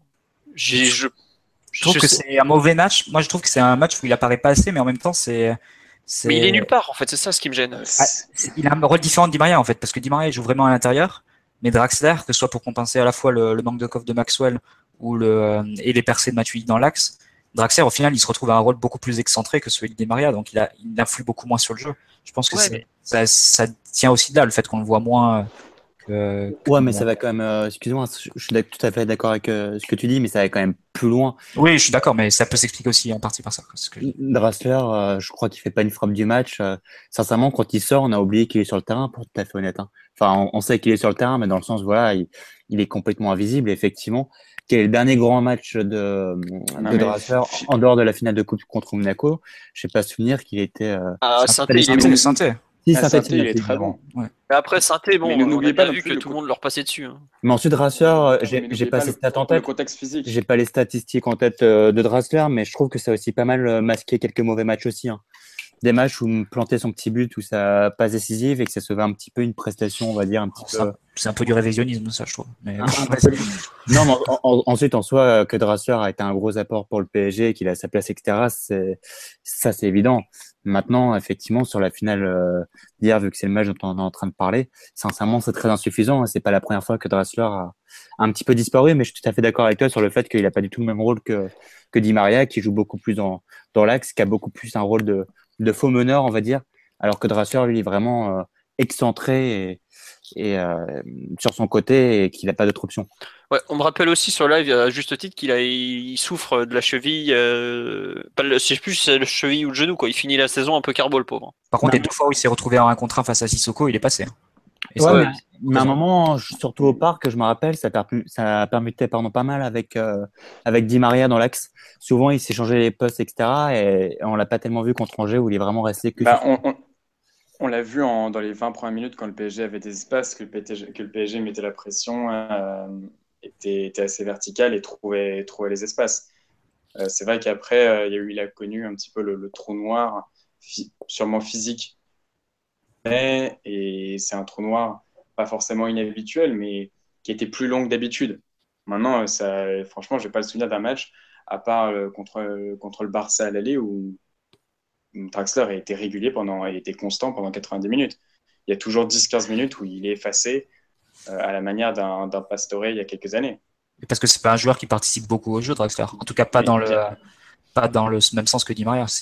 Bien sûr, mais moi, je serais, je serais moins inquiet que Philo, dans le sens où je dirais qu'il faut d'abord mettre ces, entre guillemets, ces mauvaises performances d'abord sur le, contexte, euh, sur le contexte physique. Il faut les lier au contexte physique d'un joueur qui n'a euh, pas forcément été euh, dans une préparation optimale en début de saison, qui a eu six mois de, calvaire, de calvaire mental, a dû revenir très rapidement pour être au top très rapidement en février-mars. Et il finit juste la saison sur les rotules. D'où le, fait qu'on le voit à peine, à peine 20-25 minutes sur, sur un match. Non, ensuite, attention, je regardais pas les, particulièrement les matchs de Wolfsburg avec euh, Drasler, mais je pense que. Tu l'aurais pas vu, hein, tu sais. D'accord, ok. Mais je pense que c'est une question de profil. Euh, comme disait Marty, c'est pas un joueur comme dit Maria qui a besoin d'aller chercher le ballon, toucher le ballon, etc. Enfin, je m'aventure peut-être beaucoup, mais sur ce que j'ai vu jusqu'à présent au, PSG, j'ai plutôt l'impression que c'est un joueur voilà, qui, qui va agir, qui va faire des actions décisives, etc., mais qui est pas là pour. Euh, c'est clairement un joueur de complément. Hein. Voilà, genre de complément, absolument. C'est un genre de, de, participation dans les 30 derniers mètres, on va dire. C'est pas un voilà, qui va revenir, euh, comme, bah, comme tu dis, allez, comme, comme tu dis, Alexis, comme dit Maria, euh, revenir dans le rang central. Tu peux, lui demander, tu peux lui demander de porter euh, ou, de, ou, juste de débloquer, ou de débloquer la rencontre ou de, de prendre les choses en main. C'est évident. Non, mais en tout cas, je, c'est, en tout cas, je pense que c'est lié aussi au fait qu'il ait, qu'il ait des consignes. Tout, simplement, il évolue pas, il évolue pas au même poste que Di Maria. Di Maria, tu le, tu vois combien de fois trouver entre les lignes euh, dans, le dos du milieu adverse. Draxler, ce temps, il, il mange la, mange la ligne. Hein. Il est vraiment collé. Son, rôle, c'est d'étirer l'équipe. Donc, forcément, ça se, traduit par une participation qui est moindre. Même si, évidemment, euh, il y a, entre, entre ces consignes-là, ça, ça, c'est pas censé le faire disparaître complètement d'image. Donc, euh, il y a un juste milieu à trouver. Mais, c'est normal qu'il n'ait pas la même participation que Di Maria en tout cas. Hmm. Après, je regarde là son temps de jeu, il a quand même joué 25 matchs avec le PG depuis qu'il est arrivé. Euh, c'est pas mal. Hein. Par contre, je suis surpris, c'est qu'il a plus joué en Bundesliga qu'en Ligue 1 au final. Donc, euh, je sais pas, l'excuse du physique, je sais pas. Je t'avoue que j'ai un peu peur qu'on se retrouve assez vite avec le, le cliché de, de Julian Draxler, à savoir un mec très irrégulier qui va vite se reposer un peu, enfin qui va se reposer un peu vite sur ses acquis et se croire arriver. Et c'est typiquement un joueur que tu as besoin de mettre sous pression pour pour en tirer euh, le, plein potentiel, quoi, parce que peut-être qu'avec euh, il est pétri de talent, avec euh, le recrutement. Oui, oui, mais bon, c'est le recrutement qui va te permettre de, le mettre sous pression. Hmm. Je, je sais. faut pas non plus. Non, mais après on l'enterre pas. Là, on a l'air de hein. tirer des voilà, exactement. On a l'air de, tirer des conclusions négatives d'une saison, d'une demi-saison où il fait 10, 10, buts, 5 passes décisives et il est hyper. Il est, une satisfaction, Draxler, sur, sur, ah, la sur, la deuxième partie de saison. Heureusement qu'il est là. T'imagines si on avait continué avec euh, Lucas euh, à gauche, là? Hmm, Terrible. Bah, c'est faut, voir d'où on partait. Hein. C'est le premier ailier gauche qui est valable depuis sous QSI, non? Ouais, non, non, c'est vrai qu'il fait 10, il met 10 buts, 3 passes D en, en 4-5 mois à peine, c'est pas mal, sachant qu'il a eu des petits problèmes de cheville. Mais ça, après, il faudra vous habituer au fait que c'est un joueur fragile, parce que ça sera ça, enfin, toute sa carrière comme ça. oui, globalement. Euh, non, non, mais c'est un joueur très particulier qu'il faut savoir gérer euh, entre ses temps faibles et ses temps forts, son, ses difficultés à positionner sur un terrain. On me dit, ouais, c'est pas un joueur de couloir, c'est pas tout à fait un joueur de couloir, mais c'est pas totalement. On me dit de le mettre en 10, mais en 10, euh, vu le volume qu'il a, c'est difficile aussi. C'est bah, un joueur très particulier à gérer globalement. Vu ses qualités en un contre je trouve c'est pas mal de, de, le mettre sur un côté. Hein. On a vu les deux fois où la défi Sissoko il est passé. On se rappelle tous de ce match face à Sergi Roberto. Là aussi, il jouait vraiment très excentré. Bah, il, a, il lui a mis la misère toute la première mi-temps. Non, mais c'est juste qu'il faut savoir euh, l'utiliser, il faut, euh, faut, admettre ses défauts. Ça reste un joueur qui, est jeune, hein, il a 24 ans, et même pas, je crois qu'il est, de, il est 23, il est de septembre 93. Oui, de septembre, Voilà, qui débarque en France pour la première fois euh, de sa carrière. bien sûr que le bilan est très positif, c'est juste que sur cette finale, voilà, c'est pas méchant de dire qu'il s'est complètement loupé. C'est pas, pas très grave, hein, ça arrivera à d'autres. Hein. Voilà sur les joueurs, je sais pas ce que vous en pensez, je pense qu'on a fait le tour. On me demande de parler de Marquinhos, mais le pauvre, il est, il est complètement cramé, il finit sur la jante, ça fait 3-4 matchs qu'il a du mal. on va dire quoi d'un défenseur central qui a commis aucune erreur et, Bah, il se fait un peu éclater par Toko et Kambi, quoi, mais bon, c'est pas grave, ça arrive. c'est surtout à la relance qu'il euh, prenait pas beaucoup de risques et sur les deux passes un peu difficiles qu'il a tenté, bah, il a complètement raté.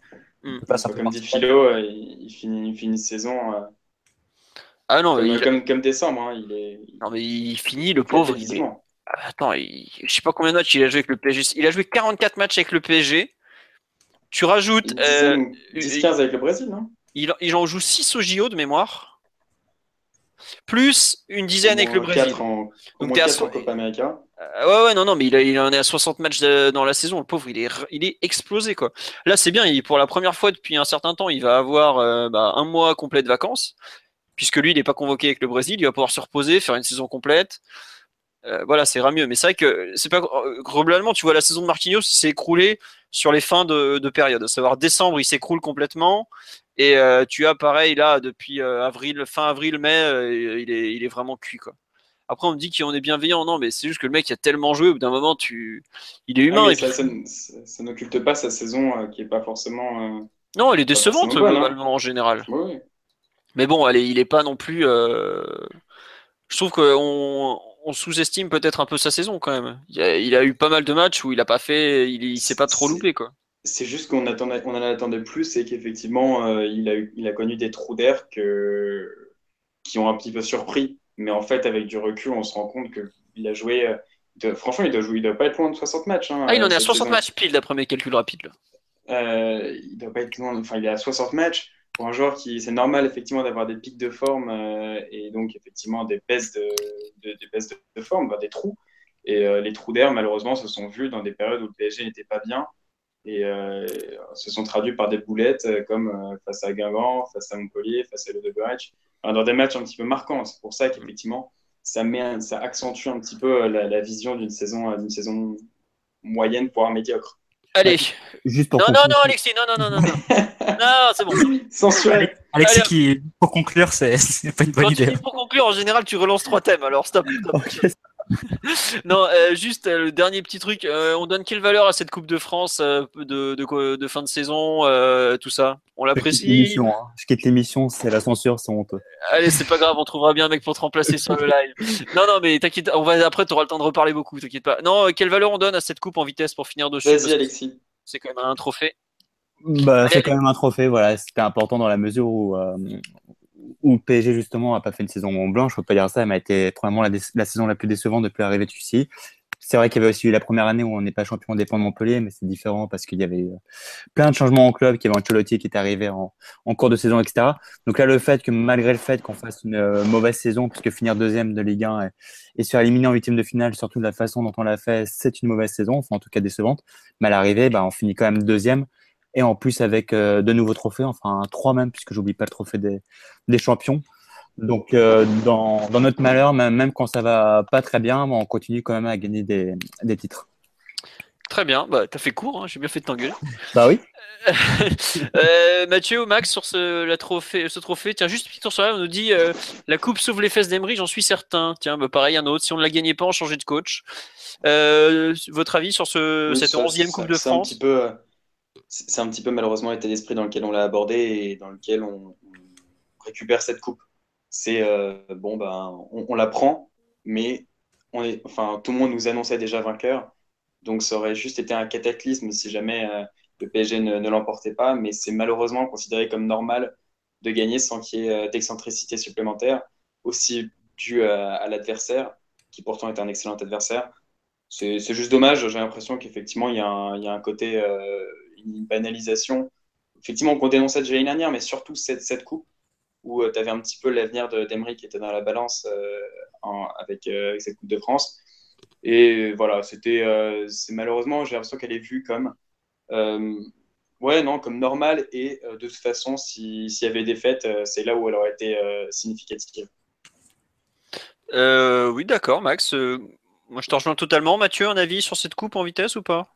Bah, vous avez bien résumé les choses. Euh, je rajouterais juste que ça, ce qui est très important aussi, c'est que ça nous donne l'occasion de, de, jouer le trophée des champions face à Monaco dès la fin juillet.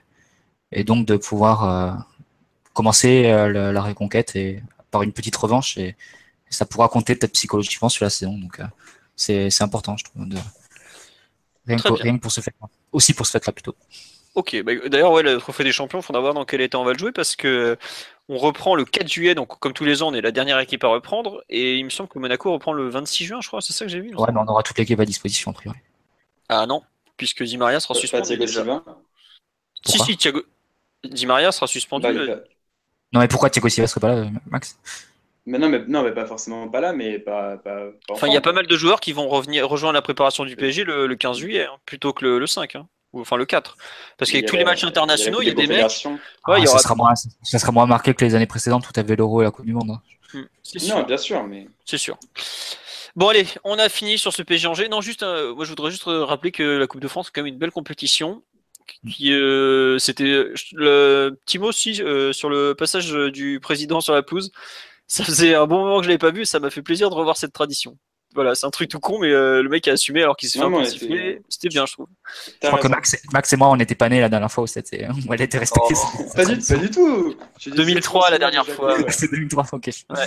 Non, mais tu vois, c'était un truc, je trouve que c'était, il y avait ça, fait partie de la symbolique de la Coupe de France, ce président qui vient sur la, sur la pousse saluer les joueurs. Et je trouve que c'était bien qu'il le fasse. Voilà, c'est tout. Euh, je peux spécialement pro Macron ou autre. Et on va surtout pas lancer Alexis sur les politiques. Mais euh, ça m'a fait plaisir de revoir cette tradition euh, et de voir Maxwell soulever la coupe à la fin. Pareil, bien. Voilà.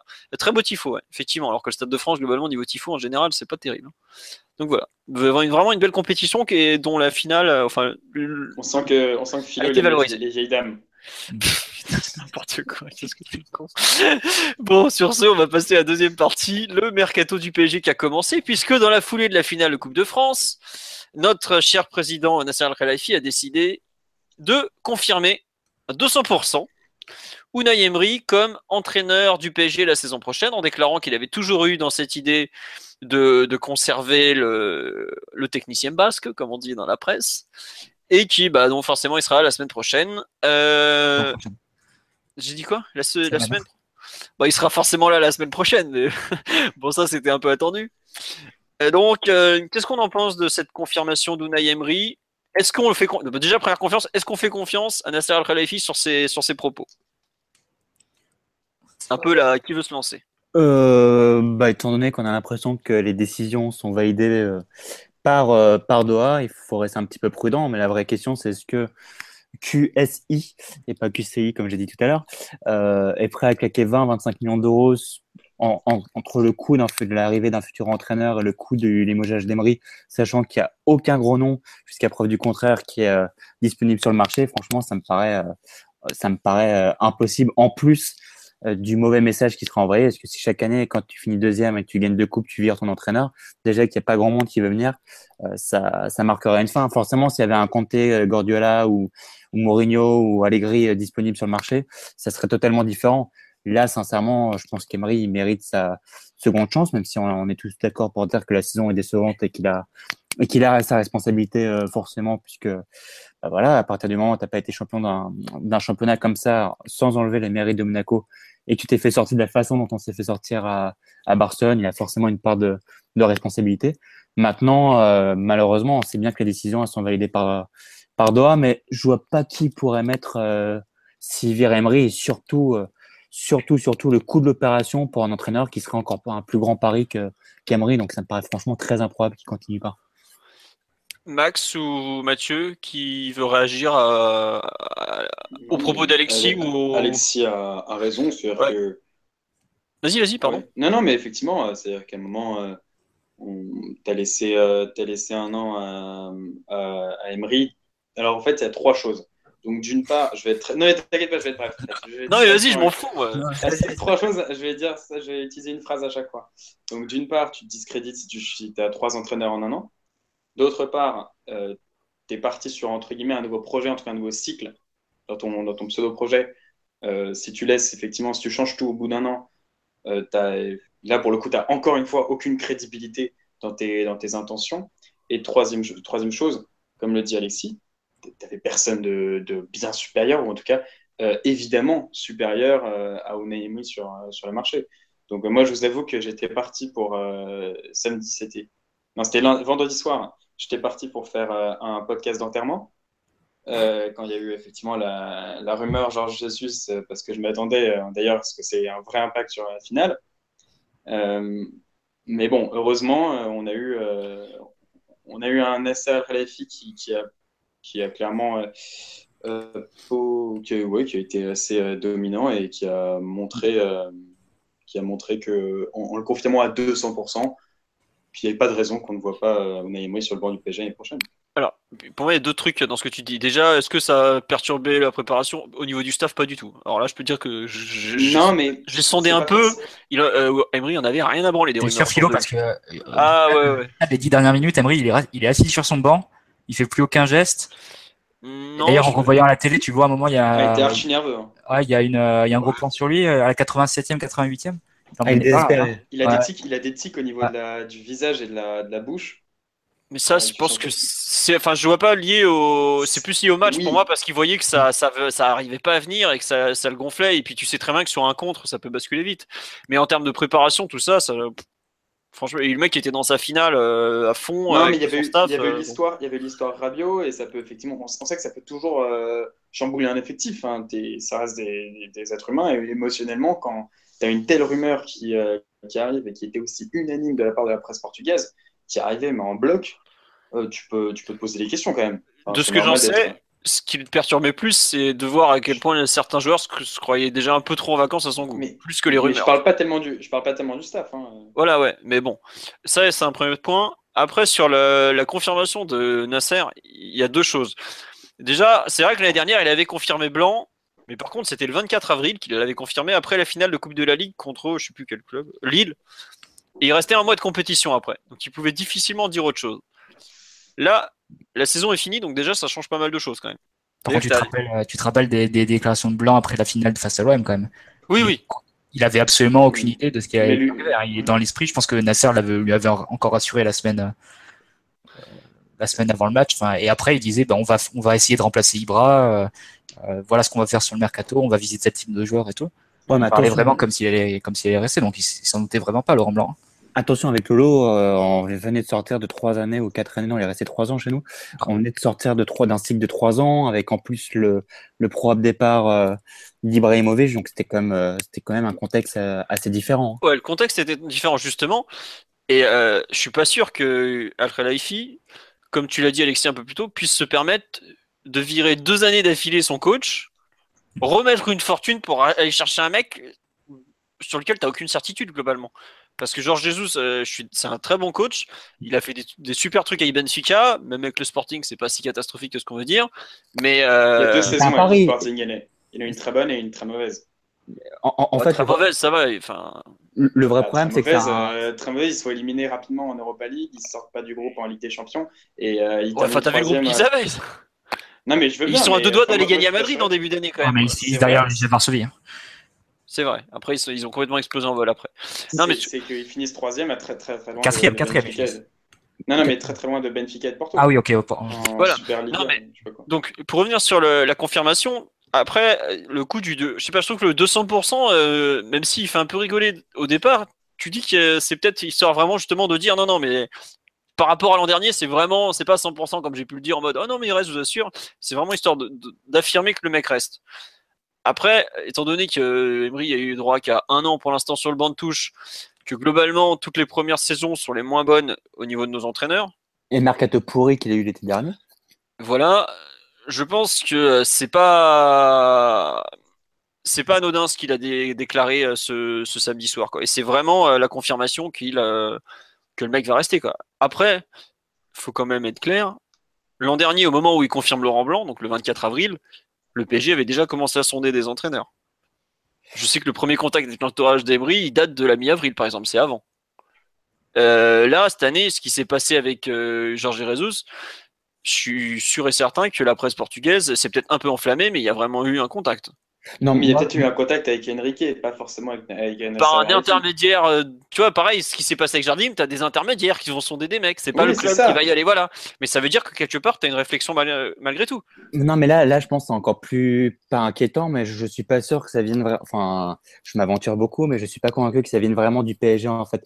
Je m'explique, euh, je pense, avec tout ce qui sort entre la presse portugaise et la presse française, je pense pas qu'il faut être un génie pour deviner qu'Enrique, manifestement, est pas le plus grand fan euh, d'Emery.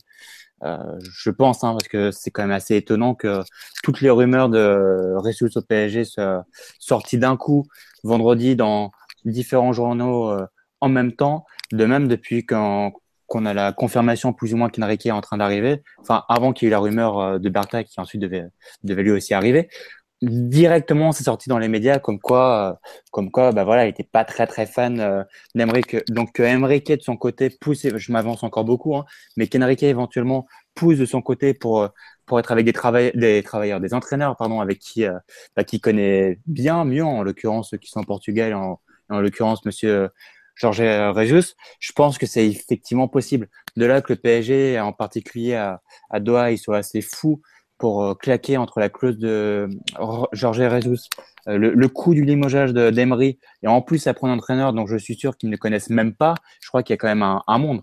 Mais ensuite, je pense que c'est vraiment plus du côté portugais qui pousse pour faire venir en l'occurrence Enrique ou, ou Mendes, quelqu'un comme ça qui pousse pour, pour virer Emery pour mettre un portugais, plus que le PSG qui pousse pour, pour virer Emery. Oui, Alexis. je, je, vois les choses comme ça, mais je m'aventure. Alexis voit le grand complot reptilien portugais. Non, mais en tout cas, ce serait pas du tout souhaitable. Euh, repartir avec un entraîneur qui connaît pas la Ligue 1, qui connaît pas le championnat, qui connaît pas les besoins de l'effectif, qui connaît pas qui, la, la qui n'a pas préparé la saison surtout, qui n'a pas préparé la saison, qui connaît pas le, la spécificité, la spécificité du contexte euh, parisien en Ligue 1. Enfin, euh, tu perdrais encore énormément de temps et je vois pas en quoi ce serait. Enfin, il vaut mieux servir de l'expérience de cette saison. Je pense que Emery sait très bien ce qu'il attend de son effectif, euh, quels sont les besoins, euh, ce qu'il faut faire pour, pour l'an prochain je pense que c'est la logique, ce serait de continuer ce travail. Et puis l'an prochain, tu juges. Mm. Si l'an prochain on fait pas une meilleure saison, bah, Emery partira parce que parce qu'il aura échoué. Par contre, il sera, en fin, il sera en fin de contrat et, puis voilà. Et à ce moment-là, on pourra changer d'entraîneur. Par contre, euh, ce que tu dis, Alexis, et ce que je partage, c'est que Enrique a pas l'air vraiment d'avoir une énorme confiance en, en Emery et ça peut poser des et ça peut poser de, de problèmes sur la préparation du mercato du mercato cet été. Parce que est-ce qu'il va est-ce qu'il va la jouer perso? Est-ce qu'il va écouter les besoins du coach? Un bon mercato c'est le coach qui définit les, les besoins et c'est le, directeur sportif qui qui met les noms. qui, qui trouve les noms. C'est comme ça que Séville fait ses coups c'est comme ça que l'Atlético fonctionne etc etc absolument. La Juve et tout. Euh, c'est comme ça que ça doit se passer au PSG si ça se passe euh, si c'est Enrique qui veut imposer ses noms euh, et dans l'autre dans l'autre sens, Emery qui, enfin, si les deux se font la guerre et tout, on repart sur une situation un peu de de non coopération comme ça a été le cas cette année ou comme cet hiver par exemple où Kluivert voulait Guedes, euh, Enrique voulait un arrière gauche et, les temps voulaient je sais pas qui. Alors là, tu, tu repars dans une situation vraiment très compliquée. Donc, il faut vraiment de la clarté et de la coopération les, et de la bonne volonté entre toutes les parties. Hein, sinon, on va droit dans le mur encore. La vraie question, à mon avis, en, on, le découvrira euh, au fur et à mesure des, des semaines, c'est de savoir d'où viennent les rumeurs, si ça vient vraiment du, du clan Enrique qui, qui, pousse pour un entraîneur portugais. Et là, ce serait assez inquiétant qu'effectivement, ça veut dire qu'il a aucune confiance en, en Emery et que forcément, ça part sur des mauvaises bases. Ou est-ce que ça part du clan Mendes et compagnie, de tous les agents, de tous les intermédiaires Bien, sûr que ça part plutôt de ce côté-là. Il a tout intérêt à se faire euh, mousser euh, Georges Jesus, alors qu'Enrique a aucun intérêt à ce que ces pistes se sachent. Voilà. Ouais, mais Philo, n'oublie pas que l'équipe avait, avait cité aussi des, des noms d'entraîneurs portugais et pas forcément Jesus, euh, Paolo Fonseca, Jardim. Euh, ils ont cité récemment encore Villas-Boas. Euh, bon, ils ont fait un peu tous les, tous les noms portugais. Euh, J'allais dire, ouais. tous les principaux noms portugais. Mais non, mais il avait cité. 5, avait... forcément, t'as as quand même pas mal de chances d'en avoir un de bon, des entraîneurs portugais. Non, Mourinho. Jardim et Fonseca, ils l'ont cité dès le, dès le 1er mai ou un truc comme ça, quoi. Dès les premières rumeurs sur Enrique, ils ont dit qu'il n'est pas très fan d'Emery. Là, c'est la presse portugaise. Donc, bon, je. Voilà. Non, mais je, je te rejoins sur le fait qu'il a. Voilà, c'est normal. Moi, j'attends une conférence de presse d'Enrique. J'attends une conférence de presse d'Enrique cette semaine où il, où il explicite un peu les choses et il s'explique là-dessus parce que il y a besoin un peu de clarifier, euh, clarifier la situation. Il faut attendre que les temps soient officiellement partis d'après ce que j'ai compris. Ouais, normalement il finit le au 31 mai, donc le 1er juin ça pourrait être officialisé. C'est uniquement le, contractuel. le 31 mai, t'es sûr? Bah, il me semble puisque pas le 30 juin? Non, je, je, crois que le préavis se finit. Euh, ils ont avancé d'un mois de mémoire. Enfin, il y a une histoire comme ça. Et là, et l'autre, il va. Et puis même, on sait très bien qu'Enrique, ça fait des semaines qu'il travaille sur, sur l'effectif et tout ça. hein. Il n'est pas en train de se tourner les pouces dans son coin. hein. Après, c'est sûr que pour contacter officiellement en tant que directeur sportif du PSG, est-ce qu'il pourrait déjà le faire Tout le monde sait que ça sera lui. Donc, euh, bon, voilà. Juste, Mais Pour le coup l'important, de- c'est pas forcément ça. L'important, c'est d'abord effectivement de, de commencer à travailler avec l'entraîneur, comme, comme vous le dites, comme vous le dites parfaitement, pour cibler les besoins et un petit peu activer, commencer à activer ses réseaux pour, euh, pour connaître euh, deux trois pistes à chaque poste. ouais. Bah, je pense que c'est. Enfin, ça fait. euh, le mec, ça fait 9 mois qu'il fait un fait mois pas grand chose. Non, mais attends, il a quitté Porto en septembre. hein. Mais ça fait un mois qu'il bosse euh, très sérieusement avec Bien le sûr, ça fait un, un bon mois, ouais. Juste petit passage sur live à propos de Emery et Nasser et tout ça, puisqu'on a parlé qu'entre nous et il faut pas qu'on oublie nos, nos glorieux liveurs. Euh, Aubert qui nous dit on espère vraiment un nouveau coup de bluff de Nasser, donc lui il veut visiblement qu'Unai dégage. Euh, Mafro nous dit on avait, il nous avait annoncé la prolongation d'Ibra, le maintien de Blanc, on attend de voir la suite, donc attendons. On nous propose Genesio, mais ça va aller, merci. Euh, Emery reste, attendons de voir si Enrique imposera son entraîneur, mais là aujourd'hui, bon, ça paraît compliqué. On nous dit grosse perte de crédibilité si Nasser trahit sa parole une nouvelle fois. Je pense pas qu'il plaisante avec ça. Bah, en tout cas, Matuidi a dit que Nasser est un homme de parole. Euh, on nous rappelle le coup que Blanc, c'était pas pareil, c'était fini. Euh, on nous dit bah, virer Emery plus 20 patates pour prendre Georges Jesus, c'est vraiment, on passerait pour des débiles. Virer son coach après une saison, c'est débile, du spam, donc on va pas vous le dire. Euh, une saison de plus pour Emery, histoire de, de lui laisser du temps. On nous parle d'Allegri, s'il souhaite un nouveau projet, ben, euh, enfin, va partir? Voilà. Quand t'es à la Juve, pourquoi tu partirais au PSG aujourd'hui? Bon, Non, mais il va voilà. prolonger après. Voilà, en plus il va prolonger. Euh, on nous parle des relations entre Enrique et, et Emery, mais ça, pour l'instant, malheureusement, on est, on est un peu, on peut pas, on peut pas le déduire tout de suite. On nous dit que Guardiola avec un effectif du même, ah, même acabit que le PSG fait une saison moins bonne, mais bon, ça après c'est pas le même championnat, donc on, je vais, on- c'est dur de comparer. On nous dit qu'Emery a mis Nasser face à ses responsabilités dans ses déclarations. Et c'est effectivement, c'est un truc qui m'a choqué à la fin du match, c'est quand Emery dit sur Eurosport de lui-même, moi on m'a dit que je continuais. Et je trouvais qu'à ce moment-là, je suis, ah bon, bah, se dire qu'il s'engage. Je suis pas sûr que Nasser ait, eu connaissance de cette déclaration avant de faire les, siennes de déclat. Donc je pense que c'est Cl- Clairement, si, Nasser effectivement remettait un petit peu en question sans, en, ne confirmant pas Emery ou en étant un petit peu, euh, un petit peu flou, là, effectivement, là, tu aurais pu vraiment te poser les questions parce que, en tout cas, au niveau de, de la différence de, de discours. tout à fait. Mais Alors, euh, non, juste, euh, on nous dit si tu vires Emery, tu crées encore plus d'instabilité au club. Pas sûr que ça plaise à certains joueurs. Il y a quelques joueurs à qui ça n'aurait pas du tout plu, d'autres à qui ça aurait beaucoup plu. Euh, voilà, forcément, ceux qui jouent pas, ils auraient été contents que le mec se barre. Faut pas, voilà. Non, mais si tu remplaces Emery par Georges Jesus, Verratti, dans, dans, la- dans l'heure qui suit, il est dans le bureau de Nasser et il se pose des questions sur le projet et il demande à partir. C'est Ouais. Et puis il est pas là pour demander des clopes, quoi. Euh, on nous dit euh, Emery, très mauvais joueur de poker. Ok, d'accord. Bon, on s'en fout lui. Il joue pas au poker au Pays Basque. Euh, on, on nous dit en le dégageant donc Emery, tu donnes à Enrique la confirmation que c'est lui le patron en plaçant son coach. Ok, pas forcément les directeurs sportifs qui choisissent les coachs dans les clubs. Hein. oui. À part Paratici, c'est pas lui qui a misé sur Guardiola. après c'est vrai que. Valdano n'a pas choisi Mourinho, c'est une décision collégiale, ça peut pas être un- une décision qui vient seulement du qui, qui vient seulement du directeur sportif. Mais, mais après, la dernière guéguerre, un petit peu entre directeur sportif et coach, hein, euh, la guéguerre un peu médiatique, c'est celle euh, entre. Enfin, c'est pas, il n'était pas vraiment directeur sportif, mais Georges Valdano et. Enfin, Jorge, pardon, Valdano et, et José Mourinho. Ah, effectivement. Ah non, je t'assure que Guardiola, Summer, c'est parti très loin aussi. hein. Putain, le Bayern l'an dernier, ça a été un sketch extraordinaire pendant des mois. Jusqu'au moment où il y en a un des deux qui s'est barré, puis Non, mais finalement. c'est vrai. C'est pas forcément le directeur sportif qui est euh, qui est euh, responsable du choix de l'entraîneur. Et quelque part, il- je sais même pas s'il y a vraiment une, une, une relation de hiérarchie entre les deux. C'est plus une relation horizontale de collaboration entre les deux. C'est le président. qui Clairement, et clairement, si Enrique euh, avait été là, quoi, clairement, comme, comme le dit ce, ce tweeto, il se serait mis en tant que patron. Mais s'il avait justement choisi le coach, il se serait encore plus mis en avant vis-à-vis d'un potentiel échec. C'est lui, effectivement, qui clairement été en première ligne euh, et aurait été le premier fusible si la piste Georges Jesus n'avait pas fonctionné. Enfin, en tout cas, si, si l'option Georges Jesus n'avait pas fonctionné. Il se serait, il aurait direct eu une épée de Damoclès au-dessus de la tête. Avant même d'arriver. Tiens, il y a, on nous dit, euh... attends, j'ai perdu. Ce bon Benito nous dit si Henry, Enrique imposait directement son entraîneur, il se mettait dès lors à risque en cas d'échec. C'est ce que vient de dire Max. non, non, mais Ouais, c'est. mais je, préfère la version de Benito parce que Benito. Ouais, exactement. Ouais, je sais. Voilà. Euh, bah, tes déclarations sur le- la hiérarchie fait réagir aussi, euh, à savoir euh, non pas horizontal, le DS est supérieur au coach. euh, Pas forcément. Enfin, c'est un autre métier. Enfin, Paratici, il est pas supérieur à Allegri dans la direction. C'est pas Paratici qui va prendre la décision de virer Allegri à la Juve. Ouais. Nommer le futur entraîneur dans ce cas-là. Non, tiens, on parle de Tuchel qui va être libre. Ouais, mais pareil, Tuchel, il a encore moins de références que, que Emery. Le, mec qui se prend la remontada de l'année euh, la saison dernière, c'est Tuchel de Liverpool, par exemple. donc, tu vois, c'est c'est pas forcément un, c'est un très bon coach. Hein. Je ne nie pas, surtout sur le jeu de position qui a été un des gros soucis du PSG cette année. C'est un des meilleurs euh, en Europe, voire dans le monde. Mais après, euh, c'est dur aujourd'hui de l'imaginer au PSG dans les trois mois. Il parle pas un mot de français. Pareil, Georges Jesus, il parlait pas un mot de français, visiblement. C'est très compliqué de remplacer un entraîneur comme ça. Et puis surtout, pour moi, ça me paraît inconcevable de, de s'y prendre euh, fin mai pour intégrer un mec dès maintenant, le PSG peut pas se permettre une, saison de transition. Déjà, celle-là, on l'a camouflé un peu en mode, non, c'est la suite. Il euh, n'y a pas de saison de transition au PG. Alors qu'on l'a très bien vu c'en était une. Les six premiers mois, ils sont, ils sont vraiment pas bons. La presse Latane, on l'a pris en pleine gueule. Euh, bon, voilà quoi.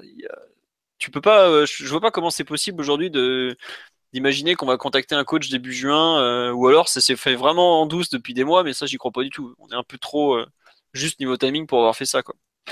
On va passer à Enrique, donc qui est le directeur sportif en approche. Bon, on en a déjà débattu longuement au cours des dernières semaines, mais est-ce que c'est un choix judicieux alors qu'il est de, nommer l'ancien euh, bras droit du fameux Pinto d'Acosta à Porto? Qui veut se lancer sur. Bon, Alexis a déjà bondi sur son micro, alors vas-y, Alexis. Bah non, non, parce que dans la mesure, euh, sincèrement, je le connais pas, pas plus que, que tous ceux qui ont lu les mêmes articles que moi. On est juste, entre guillemets, soulagé d'avoir un directeur sportif. Maintenant, effectivement, ce serait intéressant d'avoir vite une conférence de presse pour, euh, bah, d'abord, qui qui se présente euh, tout simplement, qui présente ses idées, son, son, projet et surtout son, son vrai rôle et pas un emploi fictif comme Monsieur Kluivert. Donc voilà. Ensuite, à partir du moment où Bertha manifestement a refusé, ou en tout cas ça n'a pas été possible pour euh, une histoire de clause, on, on sera jamais à la, vérité que Monchi, pour une raison franchement qui m'échappe totalement, euh, le PSG a refusé de, le faire. Bon, bah Enrique, ça, paraît la, seule solution et on va dire que son CV pour euh, son CV de son passage à, Porto font penser que il y a tout pour que ce soit un bon directeur sportif au, au PSG. Maintenant, attention, parce qu'Enrique, il arrive à, à Paris, c'est pas facile dans le sens où le produit est déjà très bon et il faut qu'il réussisse à en faire un produit quasiment parfait. En gros, ce qu'on lui demande, produit parfait, c'est gagner la des Champions, enfin au moins se retrouver dans le dernier carré sans que ce soit une, surprise. Donc c'est mine de rien un, projet euh, à la fois très ambitieux et, très compliqué pour lui. Très bien, euh, Max ou Mathieu sur, euh, sur cette arrivée d'Enrique pour l'instant, qu'est-ce que vous en pensez? Moi, c'était pas forcément le profil que, que je préférais. Hein. J'ai eu l'occasion d'expliquer les raisons sur les, sur les dernières semaines. Je pense que Bertha avait le, le meilleur profil parce qu'il faisait le même métier euh, à l'Atletico que ce qu'il aurait dû faire au PSG. Ça va, être, ça va être quand même très différent pour Intero Enrique. Maintenant, on va devoir juger sur les actes. Hein. C'est très difficile de préjuger et, de, et surtout de, de se dire qu'il peut transposer son travail de, euh, de Porto à Paris, tant les différences sont, sont assez énormes entre les, entre les deux clubs à tous les niveaux. Euh, donc euh, voilà, on va attendre son travail. Je suis, comme l'a dit Alexis, on est assez impatient d'entendre sa conférence de presse. S'il y en a une, il faut en espérer qu'il y, en ait une cette fois-ci. Je, vous rappelle que ouais, Kluivert n'a jamais eu de conférence de presse. Hein. Ouais. Après, est-ce qu'il est aurait eu quelque chose à présenter? Ah bah, il, a présenté resté. Euh. il y a, peut-être la crainte, effectivement, qu'on lui pose un petit peu les questions autour de son, poste. Hein. C'est sûr que quand on on pas fictif, c'est compliqué à justifier. C'est vrai que les recrues de l'été dernier, on les a, on les a vraiment présentés à la, à la vite. Mais... Bon, en quoi C'est sûr que c'était pas sur Periscope, mais si, c'est sur Periscope. Si, c'est que qui mené, c'était Periscope, ouais. C'est ça. Mm. C'était dégueulasse. Istanbul, ça avait été pareil. Tout ce qui est conférence de presse aux États-Unis, c'est très compliqué à organiser visiblement, donc euh, ça a été un peu à l'arrache. Mais euh, tu, tu as quand même mm. euh, Ben Arfa qui avait droit à une belle conf, Ressé pareil, je sais plus qui. La star du mercato. Ah, donc la gueule de la star. Oui, bien sûr. non, mais, non, mais voilà, si Kluivert 13, parce que manifestement, il n'a aucune envie de partir, on croit le parisien de, de, ce matin, il a un contrat aussi, je crois, jusqu'en 2021, ce qu'il avait raconté, non? Euh, Je sais pas la, la, fin du contrat, mais en revanche, ce qui est sûr, c'est que pour faire partie de Kluivert, il faudra payer. Le message, c'est ça. Si vous voulez me virer, il faut banquer, les gars. Bah, il lui reste 4 ans à 5 millions par an, c'est ça?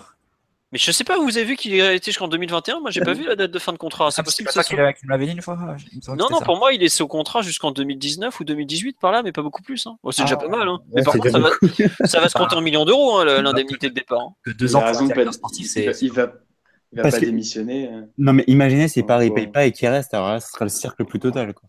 Bah, tu le fous dans un coin. Mais surtout qu'à Maxwell aussi a intérêt dans le lot, donc c'est- ça va être compliqué si t'en rajoutes un. Quoi. Il y a Camara aussi. euh, Pardon. Bah, Zoom Zoom, il sera toujours adjoint, donc c'est pas un Non, je souci. faisais une blague parce qu'il a déjà un emploi fictif. Donc, tu vois, Non, non, on est je c'est blague, je blague, je blague. c'est nul, c'est nul, Alexis, c'est nul. Je suis désolé. Je suis... Bah, en tout cas, faudra, faudra espérer qu'il se mette au travail assez tôt. Il devait rencontrer Emery aujourd'hui. Je sais pas si on aura des, des premiers échos euh, dans les prochains jours. Euh, il est arrivé aujourd'hui, je suis pas sûr qu'il devait rencontrer Emery Ah, ok. aujourd'hui. Non, mais mais je- oui, c'est- et, et de mémoire, euh, Emery part en vacances à la fin de la semaine. Donc Ouais, il va y euh, avoir ça, va être vite fait, hein, t'inquiète pas. hein. Donc on verra un peu les premiers échos, ce qui s'est passé. Mais c'est crucial maintenant qu'ils travaillent, euh, travaillent les deux ensemble et, et voilà qu'on réussisse le mercato parce qu'on a pris suffisamment de retard. Il y a beaucoup de clubs qui sont en avance sur leur, sur la programmation et leur planification. Donc euh, Non, mais tu, sais, c'est quoi le malheur d'Enrique? C'est qu'il arrive après un, un bilan exceptionnel de l'étang et de et de donc forcément, franchement, Bah, tu rigoles, la mais- tâche est très dure. bah, il a beaucoup de nettoyage à faire, c'est ça. Il a beaucoup d'erreurs à, rattra- à rattraper de la part de, de son prédécesseur. De ses prédécesseurs, oui. De ses Je te ra- de ses- de ses Je te rappelle prédécesseurs. qu'il doit liquider euh, Ben Arfa, Rissé, Krikoviak, peut-être Aurier, Sirigu, Sirigu. Buyback. euh, Baybeck. Mais Encore Baybeck, c'est peut-être de tous ceux qu'on a cités, c'est peut-être celui qu'on aura le moins de mal à refourguer au final. hein. Augustin aussi. Augustin, mais Augustin là, il est en train de claquer des triplés contre des, des Vietnam et des Enfin, t'inquiète. après, après, je pense que la, la, c'est très cynique et c'est peut-être assez moche ce que je vais dire. Mais euh, l'avantage d'Enrique et à la fois l'inconvénient, c'est qu'il doit avoir beaucoup de liens avec Doyen Sport, j'imagine. Non, pas Enfin, forcément, Max. Euh, au contraire, au Portugal, il est plutôt connu comme un mec qui a certes 3-4 agents de confiance, mais qui a fait des affaires avec tout le monde. Non, mais en tout cas, il est en Non, contact mais avec Doyen Sport. il est Enfin, en contact avec Doyen Sport. euh, Mais Ouais. l'avantage, c'est qu'effectivement, avec Doyen Sport, il, il connaît, enfin, il est, il est en contact. L'avantage, c'est qu'effectivement, il va pouvoir faire du du gagnant-gagnant et, euh, et éventuellement placer les, les joueurs un petit peu euh, qu'il faut liquider contre euh, éventuellement le recrutement d'un ou deux, euh, d'un ou deux joueurs made in Doyen Sport. Enfin, Après, je sais pas si on va pouvoir envoyer Ben Arfa et Krikoviak à Rio Ave, quoi. Je sais pas si c'est. Hmm. Ah, T'inquiète pas qu'il y a d'autres clubs, euh, tu peux envoyer euh, en Espagne. Tu en voir Italie, Serge Aurier en- Grenade, c'est bien pour toi. Grenade. Tu Ouais, vas ouais, être vois, successeur de ouais. Dimitri Fouquier. L'exemple, l'exemple typique, euh, je sais pas, il pourrait envoyer un, un Porto euh, Ressé. Exemple. Non, mais t'as vu les contrats qu'il a aussi, c'est ça le problème. En fait, le problème, Non, c'est non, que mais t'inquiète pas. Attends, Doyen, Doyen des salaires de fou, quoi. Mais c'est ça, t'es à Doyen Sport, hein, c'est que tu payes pas. Donc de toute façon, euh, bah, non, mais c'est Non, ça. c'est vrai, ce, que- c'est ce que je dis dans l'échange gagnant-gagnant ou perdant-perdant, hein, ça on ne sait pas. Mais euh, c'est que justement, il va peut-être pouvoir faire des affaires où, en liquidant les joueurs euh, grâce à Doyen Sport. Mais bon, en contrepartie, on, tu prends un ou deux joueurs au Portugal, euh, made in Doyen Sport. Tiens, Vas-y. d'ailleurs, juste, je profite de ça. Tu parles de un sport, on nous dit là, il va nous ramener des morceaux de joueurs en mode sud-américain. Je vous rappelle qu'en France, le TPO, c'est interdit. C'est le meilleur interdit dans le monde. Hein. Oui, bah, mais bon, euh, chez nous, ça, ça l'a toujours été. Il n'y a pas personne qui est soi-disant euh, passé par ça. Bon, évidemment, le glorieux champion de France a visiblement un peu profité de ce système à un moment, mais bon, ça c'est autre chose. Voilà, mais bon, euh, c'est au- aujourd'hui au PSG, on ne t'achète pas des bouts de joueurs. Il n'y a aucun joueur qui n'appartient pas à 100% au, au PSG dans l'effectif. quoi. Certains, on si, aimerait bien, effectivement, hein, mais On pourrait, on pourrait avoir une de la copropriété, ça c'est pas interdit en revanche. ouais, Ça, on nous dit que C'est pas, pas la interdit en Juve. France la copropriété, Max? Non, si. non, c'est pas interdit. la Sauf que même en Italie, ils ont interdit. La, la copropriété, comme, euh, comme le fait, la- enfin, en tout cas, va voir la- la- la- le règlement de la LFP, c'est pas interdit de détenir entre plusieurs clubs des, des parts de joueurs. C'est interdit pour des entités tierces hors, euh, hors club. D'accord. Donc, effectivement. Bon, excuse-nous Mais Jean-Michel Avocat. Bah, j'ai aucun, j'ai aucun cas en tête de copropriété. Ah non, non, bien sûr, ça copropriété, se fait pas euh. Mais techniquement, ça pourrait être. On, nous parle de l'arrivée de Guedes cet hiver. Euh, je suis pas sûr que Guedes, euh, c'est pas lié avec Enrique en tout cas. Déjà, Enrique c'est un mec de Porto, Guedes c'est un mec de Benfica. Il c'est pas un Mendes boy, euh, donc c'est pas, pas forcément lié. Non, je pense que Patrick il a juste voulu s'acheter un joueur et puis ça s'est mal passé quoi, c'est tout finalement. Enfin, euh, à voir à plus long terme, mais bon. Et on nous demande euh, Gustavo Embling, oui, oui, il appartient bien au PSG, il l'a rappelé lors de la finale qu'il était toujours là. Il, est, euh, il a encore trois ans de contrat, le pauvre. Je sais pas, je sais pas ce qu'on va faire de lui. hein. Quand tu penses qu'il est reparti au Brésil, que là-bas personne n'a voulu de lui alors qu'on était prêt à payer l'intégralité de son salaire, c'est un grand moment. Euh, non, sur euh, Enrique, euh, il y a quelqu'un qui nous disait en gros, je trouve que c'est un peu la vie générale, c'est qu'il arrive après l'étang et Kluivert.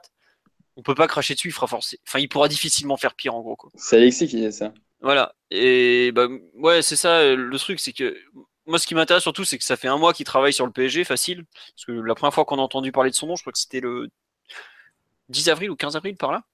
Ou un truc dans le genre. Donc ça va, là, il a eu un mois et demi pour, euh, pour travailler euh, ses dossiers et tout. Je pense vraiment qu'il va arriver, l'effectif, il le connaîtra un peu. De ce qu'on m'a dit, c'est un mec qui, avant de prendre des décisions, va vouloir parler avec l'entraîneur, parler avec l'effectif. Alors parler avec l'effectif, ça va être un peu compliqué. Mais en tout cas, je suis sûr qu'il va y avoir du une vraie collaboration entre toutes les parties. C'est c'est pas quelqu'un qui arrive et qui décide de tout dans son coin tout seul, loin de là. Au contraire. Donc, à voir ce que ça va donner. Mais c'est vrai que on verra un peu ce que ça. On dit euh, Enrique voudrait Piti Martinez, le mec de River. Non, alors ça, honnêtement, euh, c'est ça ressemble plus à la bonne rumeur tout au mercato web qui a rendu service à l'agent coach. Je vais pas vous mentir. Euh.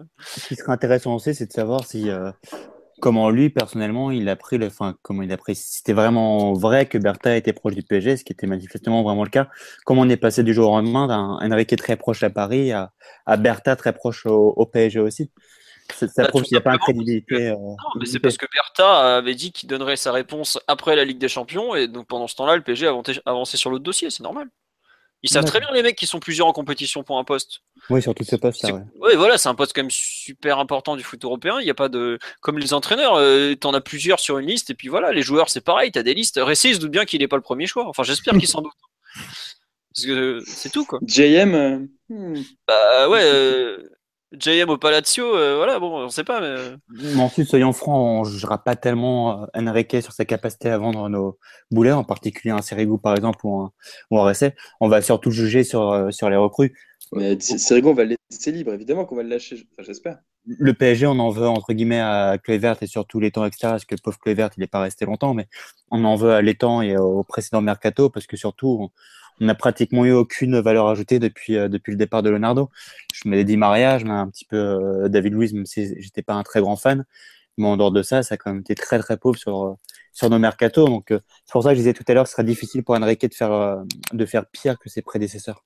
Hmm, c'est vrai. Déjà, je pense qu'il. Enfin, peut-être que les, achats seront un peu mieux négociés. Quoi. En plus. Voilà, mais bon. On nous dit Enrique, ok, mais pour faire quoi? Si on lui impose un coach qu'il n'aime pas et des joueurs, ça sert à quoi? Pour l'instant, on verra, mais je pense que le mec est là, il va aussi faire un travail de fond de restructuration de la direction sportive qui est, nécessaire et qui, est malheureusement pour lui qui est urgent. Donc bon, c'est pas juste. Euh, de toute façon, quand tu arrives à ce moment-là de la saison, tu prends forcément des dossiers en cours. Monchi, il, il est arrivé pourtant beaucoup plus tôt, et c'est pas lui qui va faire l'intégralité du mercato de la Roma. Bon, la Roma avait déjà avancé ses pions sur d'autres joueurs euh, avant que Monchi arrive, donc c'est c'est PSG, c'est pareil. Hein. Ouais, voilà, il y a forcément et c'est encore pire parce que lui, il arrive un, mois plus tard. Donc. Euh. Bon, en parlant de joueurs, la grosse rumeur qui est revenue en force ce week-end, c'est l'ami Pierre-Emerick Aubameyang, que j'ai baptisé le Zucker de Libreville en début d'émission. Je vous rassure, il est né à Laval, ça change strictement rien dans le fond. Il a bien sortir quand même. Marc euh... à Laval. Quoi? Marc débute à Laval. Ah, bah, but à Laval. C'est pour Alexis, Non, mais Alexis, il comprend pas les allusions à la Ligue 2. Donc... Euh. J'ai pas compris. justement, c'est lui qui a fait tout le temps télévision en plus. Non, mais c'est le grand Lot Fimoda qui nous fait des allusions but à Laval. C'est Alexis, but à Laval, je t'assure. Ah oui, c'est moi, ça, oui. Il est fier en plus. bon, qu'est-ce que vous en pensez de Aubameyang euh, Bonne ou mauvaise idée euh, On nous demande si c'est un choix de Enrique. Euh, Aubameyang, c'est un dossier qui est attaqué depuis des mois, depuis. Il me semble que Kluivert était parti le voir au courant janvier pour vous dire de, de quand ça date. Donc c'était pas, c'est pas forcément pas un choix de Enrique forcément. Est-ce que par contre il le valide? Ça c'est autre chose. Aujourd'hui, je, pense que personne est en capacité de le dire. Euh, sur Aubameyang, plutôt le joueur, qu'est-ce qu'on en pense euh, en général? Qui veut se lancer sur le cas d'Obam? Je pense qu'il n'y a pas trop de doute sur ses qualités en tant que joueur. C'est un joueur qui sort de. Oh, attends, il y a beaucoup de doutes malheureusement. Oh, oui, non, mais après, tu peux, tu peux apprécier le profil ou pas. Ça, c'est évidemment, c'est il y a des, y a des personnes qui aiment plus les profils, profils associatifs que les profils de, de renard ou de, de joueur de profondeur. Mais bon, on va dire qu'il sort de 115 buts en trois saisons. Ça parle quand même pour lui. Euh, c'est exactement ce qu'avait marqué Cavani sur les trois saisons au Napoli, il me semble. Faudrait vérifier. Euh... De, mémoire, là, à Dortmund, j'ai vu passer tout à l'heure un bilan. Ouais, t'as la sélection, la sélection en plus. Ah ouais, parce que moi, j'étais à 125 matchs. 80, 105 euh, buts, 80 passes décisives ou un truc dans, ou je sais pas, enfin par là quoi. Mais vas-y. Ouais, il a dépassé les 100 buts en 3 saisons à Dortmund. Bon, c'est quand même pas mal. Après, les vrais doutes, c'est pourquoi faire? Euh, est-ce c'est tout ce qui pose question, c'est comment tu vas gérer la, le duo Cavani Aubameyang? À la fois sur le terrain. Est-ce que c'est possible de les faire jouer ensemble? Euh, à deux devant, un sur un côté, euh, ou bien euh, est-ce que c'est possible d'en avoir un remplaçant de l'autre, ou du moins une rotation assez régulière en attaque qui fait que les deux sont pas tout le temps alignés ensemble. Et à ce moment-là, tu, te poses des questions un peu sur la gestion des, des égaux et la gestion du groupe, parce qu'avoir un joueur de à 10 millions par an sur le banc régulièrement, ça, peut poser des, soucis. Euh, forcément au Real ou au Barça, mais à Paris, ça peut poser des soucis. Donc, euh, c'est un peu ça qui pose question plus que la qualité intrinsèque du joueur. Je pense qu'il s'est imposé parmi les 10-12 meilleurs attaquants au monde. Donc. Euh. Bah, juste pour rebondir sur un truc, euh, je sais plus qui faisait cette remarque cet après-midi. Aujourd'hui, je vois pas quel attaquant disponible en Europe le PSG peut trouver de mieux. Je mets Sanchez dans voilà. C'est sûr, mais c'est sûrement le mieux, le mieux qu'on puisse trouver. Voilà, c'est ça. Déjà, ça. Peut-être Morata, mais Morata aujourd'hui, il, ah, il nous a déjà recalé l'an dernier, Morata quoi. Et puis Morata, tu peux le mettre que dans l'axe. Obama, tu as quand même une vraie possibilité de, le faire jouer sur un côté. C'est pas son meilleur rôle, c'est pas là où il a explosé avec Dortmund, mais malgré tout, il est capable d'y jouer un petit peu. Plus qu'un Morata, par exemple, ou de n'importe quel autre cru. Oui, puis en plus, ça, t'offre plusieurs euh, solutions tactiques, en particulier quand les équipes qui, qui reviennent très regroupées au parc, on s'est suffisamment plein cette saison du fait qu'il n'y ait que Cavani capable de marquer pour ne pas se réjouir, malgré ses limites, de l'arrivée d'un joueur comme, euh, comme. Donc, euh, en plus, en partant du fait que Sanchez, qui est, j'imagine, la priorité, mais très difficile puisqu'il a l'air bien parti pour, pour aller au Bayern, on voit pas trop qui on peut avoir mieux que qu'Aubameyang disponible sur le marché, parce qu'il me semble en plus plus complet que, que Morata, qui est un super buteur, mais qui est bien parti pour aller en Italie. Donc, euh, donc à partir de là, euh, par défaut peut-être, mais en tout cas, euh, juste par le, c'est une valeur sûre au niveau des buts marqués, juste pour ça, ce serait une grosse recrue pour Paris. Tu peux faire un autre, tu peux faire un autre, juste philo, tu peux faire juste un autre choix au lieu de, de viser la qualité vraiment du joueur, tu peux viser l'intégration du joueur dans, dans, le collectif et dans ton idée de jeu. Là, j'ai peur qu'avec Aubameyang, euh, tu prennes un joueur bon euh, individuellement qui est fort, il n'y a, y a, pas de souci là-dessus, mais que tu vas vraiment du mal à intégrer et avec lequel tu risques, euh, par son statut, par son salaire, etc., de devoir faire des compromis sur le terrain un peu, un peu pas évident et pas forcément très, très bon, quoi, un peu à la manière de Cavani sur le côté. Ouais, mais t'es sûr qu'il marque. Ans. Tu sais très bien qu'il te marqué tes 20-25 buts quand t'en manquais à. Non, mais ça, c'est vrai, Est-ce que c'est pas mieux d'avoir, je sais pas, de faire le gros saut de qualité sur un ailier et, euh, Là, tu penses clairement à Sanchez, Oui, voilà, évidemment, mais je pense qu'on est tous d'accord pour dire qu'Alexis Sanchez serait la meilleure. Ah oui. Mais je, ça me semble bizarre de faire de dire qu'Aubameyang a un plan B à Sanchez en fait, parce que là, tu, tu réfléchis pas du tout en termes de profil. Est-ce que, non, mais, moi, juste une question est-ce que est-ce qu'on pense vraiment que euh, Aubameyang est un plan B à Alexis Sanchez? Je pense qu'on veut faire les deux?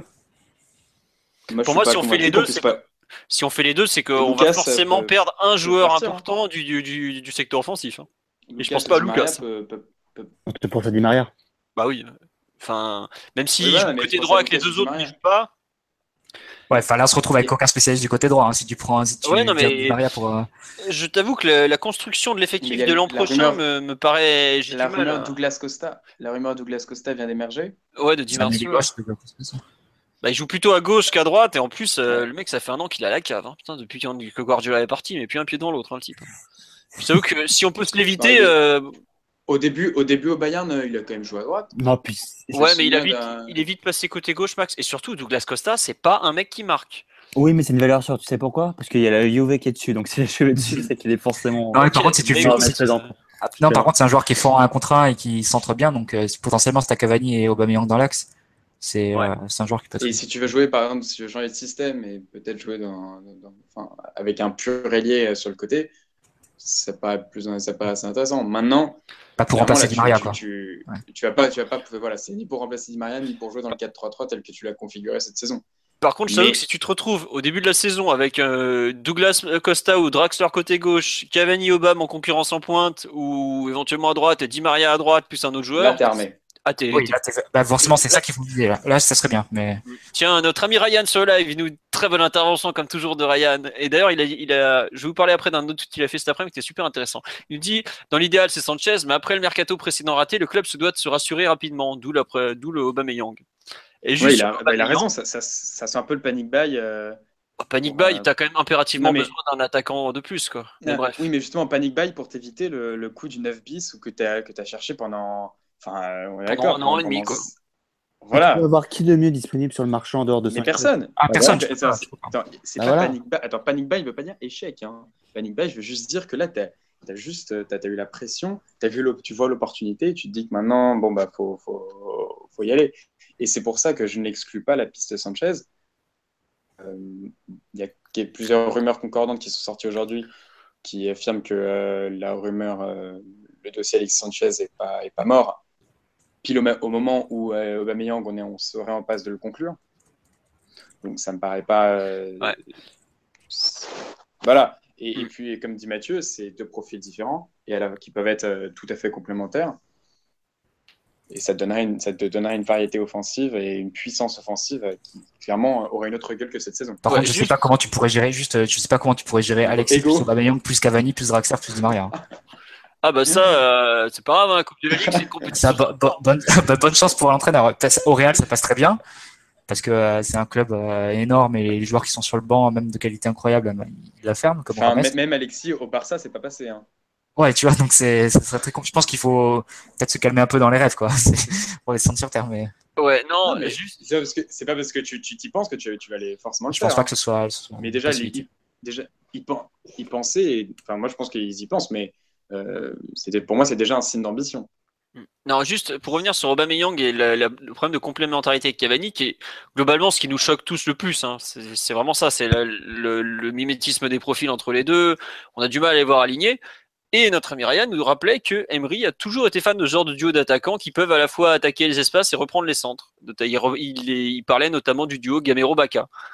Et effectivement, aujourd'hui, c'est pas l'option numéro une de Séville à c'était pas l'époque. l'option numéro 1, numéro 1, pardon, mais par contre, ça a vraiment existé. Et Est-ce que Ouais. c'est pas aussi dans cette. Euh, aussi, euh, par exemple, on a encore vu ce week-end que quand on centre, on a personne dans la surface. On a un manque de présence qui est un, un des points noirs de la saison. Il y a peut-être aussi cette volonté d'aligner plus de joueurs offensifs. Et effectivement, aujourd'hui, on n'a qu'un attaquant. Je sais qu'on a travaillé du 4-4-2 à l'entraînement cette année à. Au camp des loges, mais il est jamais sorti en match parce que ça donnait pas satisfaction, parce que euh, ce qu'il était censé amener en termes de, de, de présence, euh, ça, ça collait pas pour autant. Donc, euh, il y a peut-être aussi un contexte PSG à prendre en compte euh, qui est différent de, celui de Séville, et notamment le fait que euh, bon, tu, joues souvent face à des blocs bas, comme on l'a dit, et ça me semble quand même assez indispensable d'avoir cette zone, on va dire aux 30 mètres et axiale, d'occuper. Ni Cavani ni Aubameyang sont vraiment capables de façon naturelle d'occuper cette zone et de participer au jeu. Donc tu vas quand même avoir besoin quand même d'un joueur pour occuper cette, cette place-là. Tu peux dire que ça peut être un ailier, mais à ce moment-là, il faut vraiment que ce soit compensé par des latéraux qui, euh, aient le coffre et qui aient le talent et la qualité pour, euh, pour avoir un apport offensif très important. Et je sais pas si, si les latéraux qu'on a eu cette saison euh, se sont euh, vraiment manifestés euh, par ces qualités-là. À voir. Euh, Juste, fais un petit tour sur la il y a énormément de réactions. Euh, on nous dit sauvons le soldat Gabigol, laissez-le où il est. Quand, il est, quand on n'arrive déjà pas à jouer à l'Inter, c'est sûrement pas dans ce PSG-là qu'on va venir. Euh, Il y en a un qui préfère le profil de la casette plutôt qu'Aubameyang. Euh, le problème de la Mais casette, c'est que non seulement il a pas envie de venir, enfin, c'est pas qu'il a pas envie de venir, c'est que le Lyon voudra pas le vendre au PSG. Et en plus, euh, la casette, il joue que dans l'axe, donc c'est un peu moins polyvalent qu'Aubameyang. Et je pense que ça va être un problème. la casette, c'est un, la casette, c'est un, un écran de fumée, euh, le fait qu'il puisse jouer sur le côté. hein. Voilà, non, c'est pour ça. Parce qu'il a joué euh, quand il était jeune sur le côté, que il est bon sur le côté. Ouais, euh, on nous dit Insigne Mertens. Ils ont prolongé au Napoli tous les deux, à oublier. Euh, on, nous- on nous parle de Manchester City qui va galérer à gérer les talents. Chacun ses problèmes. On voilà. Pas là, on va pas se problème. Guardiola, il joue avec six attaquants. Donc, euh, En plus, voilà. Non, c'est vrai, Guardiola, il change beaucoup de système, donc c'est pas forcément euh, les mêmes problématiques. Euh, pourquoi pas Rames, Rodriguez ou Coutinho? Parce que bah, aujourd'hui, Rames, Rodriguez, t'as déjà du mal à caler Pastore dans un effectif, et c'est pareil, c'est un joueur axial, c'est dur à caler. Euh, puis alors globalement, Rames Rodriguez, quand on le paye à l'entraînement avec Emery, ça va pas passer. C'est pas la peine d'essayer, ça passera pas. Euh, on nous dit euh, Aubameyang même profil que Cavani, voilà, voilà. On parle de Di Maria repositionné au milieu, à voir, même si je suis pas sûr que ce soit l'idée derrière. On nous dit que Aubame va se faire plaisir dans la presse pour être titulaire vu comment son entourage ouvre de partout. Ça peut être effectivement assez vite un problème, mais je pense aura ça, ça on a- on on l'a pas encore, on en a pas encore parlé. C'est-à-dire qu'effectivement, on a évoqué problème- l'éventuel problème de complémentarité avec Cavani, mais le côté entourage de, de Bameyang, qui, enfin, après, ça reste une, euh, ça préjugé ou euh, un écran de fumée, mais le côté entourage de, de Bameyang, perso, moi, il, enfin, il, il me fait peur.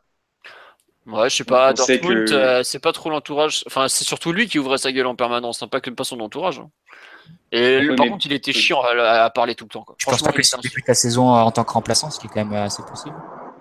Euh, parce que je pense pas que euh, l'idée d'Emery soit de basculer directement dans un 4K2 comme schéma de base euh, pour l'an prochain. Enfin, je- pas- Pour moi, c'est justement pendant l'intersaison qu'il va le travailler son 4-4-2. il va, non, mais il va le travailler, mais je pense que c'est plus dans, dans une idée d'alternative Ouais. à un 4-3-3 ou à un 4-2-3-1 que dans le sens d'en faire le premier schéma et de jouer comme Monaco. Quoi. Ce serait, enfin, ça me surprendrait vu qu'on l'a jamais fait cette saison.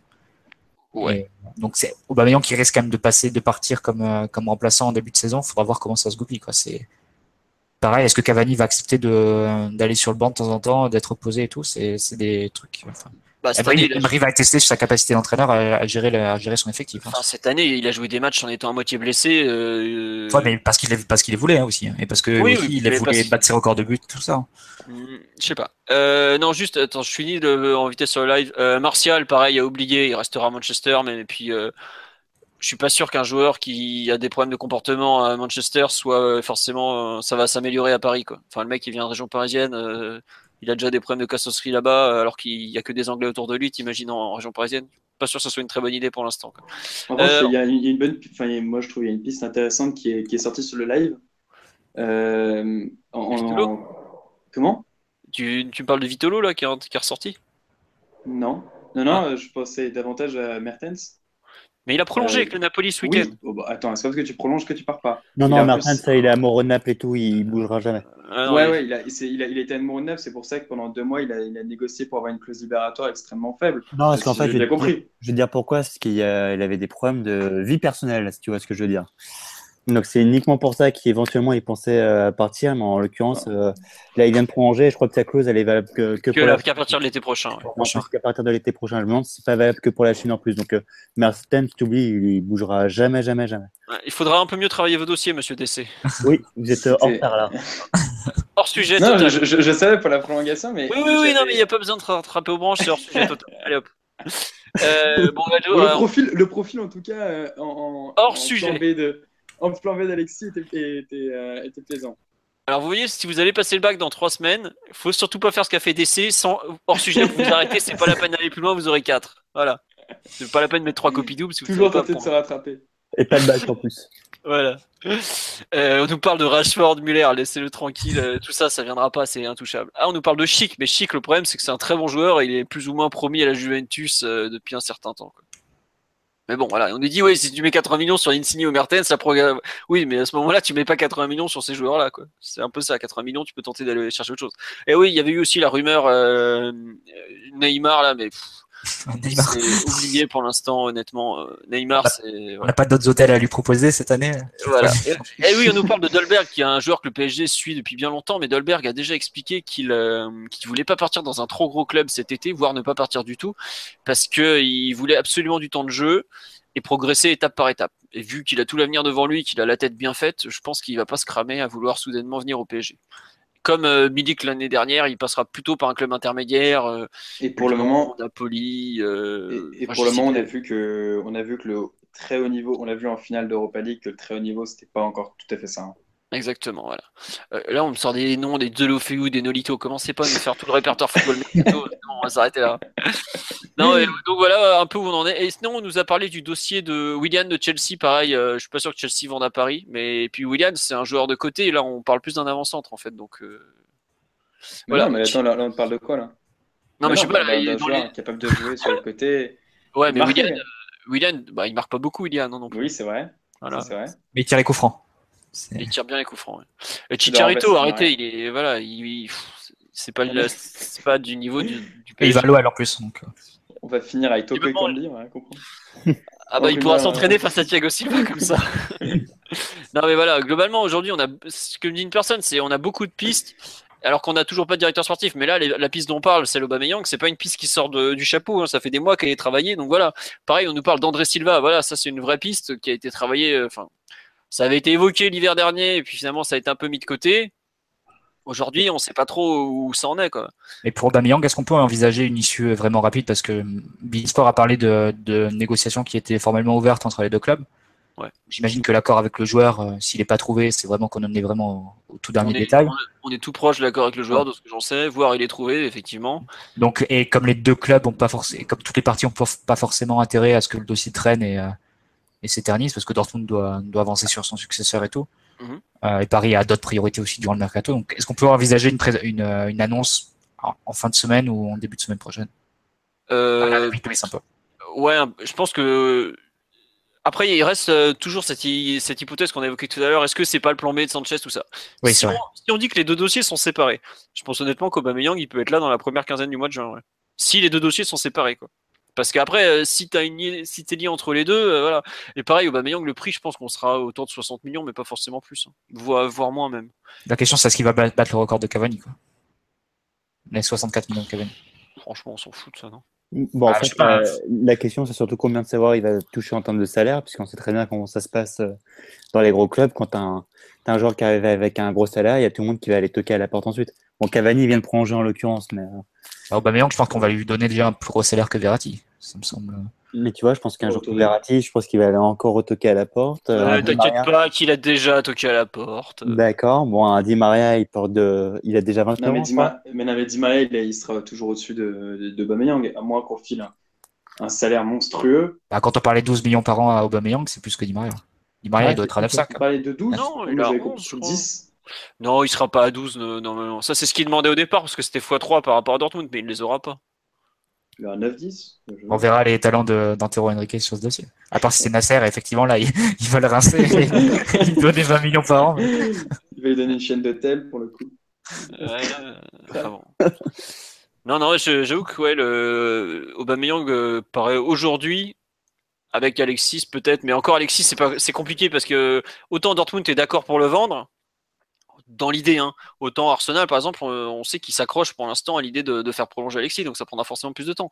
Après c'est vrai qu'on nous demande les autres priorités du mercato, bah latéral gauche évidemment on le sait, Euh, la piste de PP en défense centrale, bah, on en parlait avec Alexis euh, ce week-end.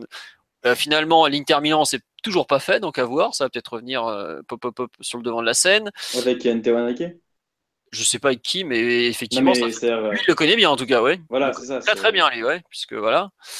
Euh, poste de latéral gauche, tu vois par exemple pour moi ça fait partie des dossiers où j'attends beaucoup d'Antero Henrique.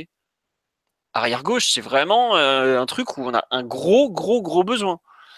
Parce que bon, Kurzawa il est gentil, mais ça fait deux ans qu'il est là, il s'est pas vraiment imposé. Euh, si si Maxwell n'avait pas le- la fumée qui sort du capot, je pense qu'il serait encore titulaire. Euh, c'est compliqué quand même. Hein. euh. Voilà, pareil, Matuidi, euh, il a eu sa prolongation qui a été faite avec un salaire très convenable. On ne sait pas trop ce qu'il va faire. On ne sait pas trop ce qu'il attend. Euh, le discours de après la finale, je ne sais pas ce que vous avez- ce que vous en pensez, mais moi, je j'ai pas du tout compris ce qu'il espérait. Est-ce qu'il attend que le PSG ne recrute pas de milieu? Je pense attend, garanties. Il attend des garanties. Sur, Ouais, sur voilà, les mais effectifs. je vois pas ce qu'il peut espérer comme garantie, quoi. Bah non, mais je pense qu'il attend une première bizarre. conversation avec Emery. Et Emery, il a prévu de faire des entretiens individuels, il me semble, cette semaine avec les Il a, joueurs. il a déjà parlé. Oui, Max? Max? Il a déjà parlé avec le club. Hein. Oui, non, il a déjà parlé avec le club. Il... Vous m'entendez pas? Si, si, si, on t'entend, Si, si, mais, là, c'est revenu, là. mais là, pour le coup, il y a un directeur sportif qui va arriver, donc euh, les interlocuteurs, ils vont quelque peu, quelque peu changer. Donc, peut-être qu'il attend aussi de savoir ce que le directeur sportif pense de lui et quelles sont ses intentions. Ouais, non, mais arrière gauche, aujourd'hui, c'est un poste. euh, voilà. On sait qu'il y a aussi des arrière droits qui ont été pistés. euh, le Semedo de, bah, de- le très très bon Semedo de Benfica, tout ça. C'est pas des postes à négliger. Il y, a- beaucoup de trucs à renforcer, beaucoup beaucoup d'incertitudes, quoi. Donc euh, pour l'instant, c'est un peu flou et c'est vrai que je pense qu'Enrique va avoir beaucoup de travail très vite, quoi. On nous parle de Berardi. Non, non, il a jamais été évoqué, Berardi. On a eu assez de noms comme ça. Rajoutez pas, s'il vous plaît. On nous parle d'Emerson de la Roma, mais effectivement, lui, terminé bonsoir. Pareil, Marco Reus, terminé bonsoir ce week-end. Et effectivement, nous, il y a la rumeur euh, Gaël Clichy euh, qui est sortie. Euh, N'empêche parlons que. Non, mais bon, de ce que j'en sais, c'est plus euh, le joueur qui veut venir que, que le PSG qui s'intéresse à lui. Mais c'est un nom que tu peux pas forcément négliger, dans le sens où si tu trouves personne. Arrête, s'il te plaît. Non, non, non, non, non. Non, non, non. Prends Vincent Manceau si tu veux, mais pas. Non. sans- Corchia. Brisant aussi. T'as pas- t'as un petit Pierre Gabriel de Sainté qui te comblerait Ouais, non. René, Pierre Gabriel. Pierre euh, extraordinaire. Ah non, tiens, on nous parle du retour de Douchez. Effectivement, euh, c'est. Toi, t'en as eu, t'as eu écho, Philo? Parce que c'est quand même la grosse surprise de- du week-end. Non, mais honnêtement, au début, j'ai rigolé. Et en reprenant la situation des gardiens les uns avec les autres, euh, je serais pas du tout surpris, honnêtement. Parce que Cibois, que- je, je l'aime bien, c'est un bon gardien, mais troisième gardien, c'est un peu tendu quand. Descamps, ah oui, il va être prêté, tu m'as dit Descamps va être prêté, puis il a, disais, lar- il y a- il a fait le tour en CFA, il est au-dessus du lot. Il a pas, il a pas que ça à foutre, il faut qu'il lance sa carrière maintenant. Et c'est un, vraiment un bon gardien. Mais bon, troisième gardien, voilà quoi. Et Douchez, il accepterait de, de revenir en troisième gardien et faire les barbecues et tout. Bah, tu sais, euh, Douchez, le PSG, il était un peu deck de partir à l'époque. Ah oui, c'était pas lui qui avait proposé. Enfin, c'est pas lui qui Si, voulait si, si, du temps ouais, de lui, jeu il- en Ligue 1. Bah, pas forcément, non. Je, je t'avoue que c'est un peu louche. Euh, on nous dit, Mais Manso partira pas- jamais pour votre club bling bling. Il n'avait pas refusé Nice ou? je sais pas, honnêtement. Moi, il me semblait qu'il voulait y partir parce qu'il voulait du temps de jeu, en fait, parce que euh, il avait pas du tout joué l'an dernier, il avait fait un seul match. Ça fait trois ans qu'il joue plus. Bon. Bah, à voir, Non, mais franchement, euh, moi je serais pas étonné parce qu'en plus, Lens, ça les arrangerait bien qu'ils dégagent parce qu'ils ont un jeune qui est prêt, Vanchou, là. Donc euh, voilà. Est-ce que tu penses que le plan, c'est comme Déon, il me semble que son, son contrat, il expire l'an prochain. Oula, Le plan, ce serait pas de garder Douchez en troisième gardien cette année et de remplacer Déon l'an prochain par Douchez. Je pense que le PSG voudra prendre un arrière, euh, un arrière, un Un défenseur gardien plus supplémentaire. avant, surtout. Surtout Ah, avant. Voilà. Ouais, après, est-ce que l'autre va partir, c'est encore autre chose, quand même. Bon. Bon, il peut faire comme Papus chez les gardiens, mettre les plots. Pour euh, Non, mais il- non, préparer tu les barbecues. Bah, pas c'est faire. euh, le rôle qu'avait Barthez euh, en équipe de France sous Laurent Blanc. hein. On l'a Bogossian aussi. gardien avec Ravio. Avec Ravio. Non, après, on nous dit, ouais, on nous parle de Marsal en arrière gauche, de, de Goulam, tout ça, ça fait partie des noms, mais aujourd'hui. euh, on, on a, on a parlé, on a, en en revanche, j'ai déconné avec Vincent Manceau en, en Ligue 1, mais euh, un joueur comme Dalbert, Mm. pour le coup, c'est une, c'est non seulement une, parce que c'était non seulement une piste, parce que on, bah, on a entendu le, le nom euh, évoqué. ah, Alors, pour le moment, il se, ra- il se rapprocherait de, de l'Inter, mais euh, clairement, ce serait pour le coup une bonne idée. Mm. C'était la possibilité de faire le duo de latéraux de Nice pour euh, une trentaine de millions d'euros. C'est quand même. Allez. Ah, bah euh, non, parce que Ricardo Pereira, il est déjà plus à Nice, il est reparti à Porto déjà. Non, mais à Oui, Porto, mais il bon. me semble que Porto doit faire une vente aussi. Hein. Ouais. Si j'ai bien lu. Ouais, ouais. 100 110 millions de déficit? Ah, bah, euh, Antero, il est- il s'est barré, il a dit, les gars, je peux plus assurer. Très bien, il a, il a liquidé le club euh, pour pouvoir liquider les joueurs. On nous demande de Lolichon, mais on n'est plus sous contrat avec Chelsea de mémoire, euh, où il, il y est, mais il fait plus rien en tout cas. Enfin bon, on verra. Euh, Olichon, c'est celui qui parle dans la presse pour faire les éloges sur Areola.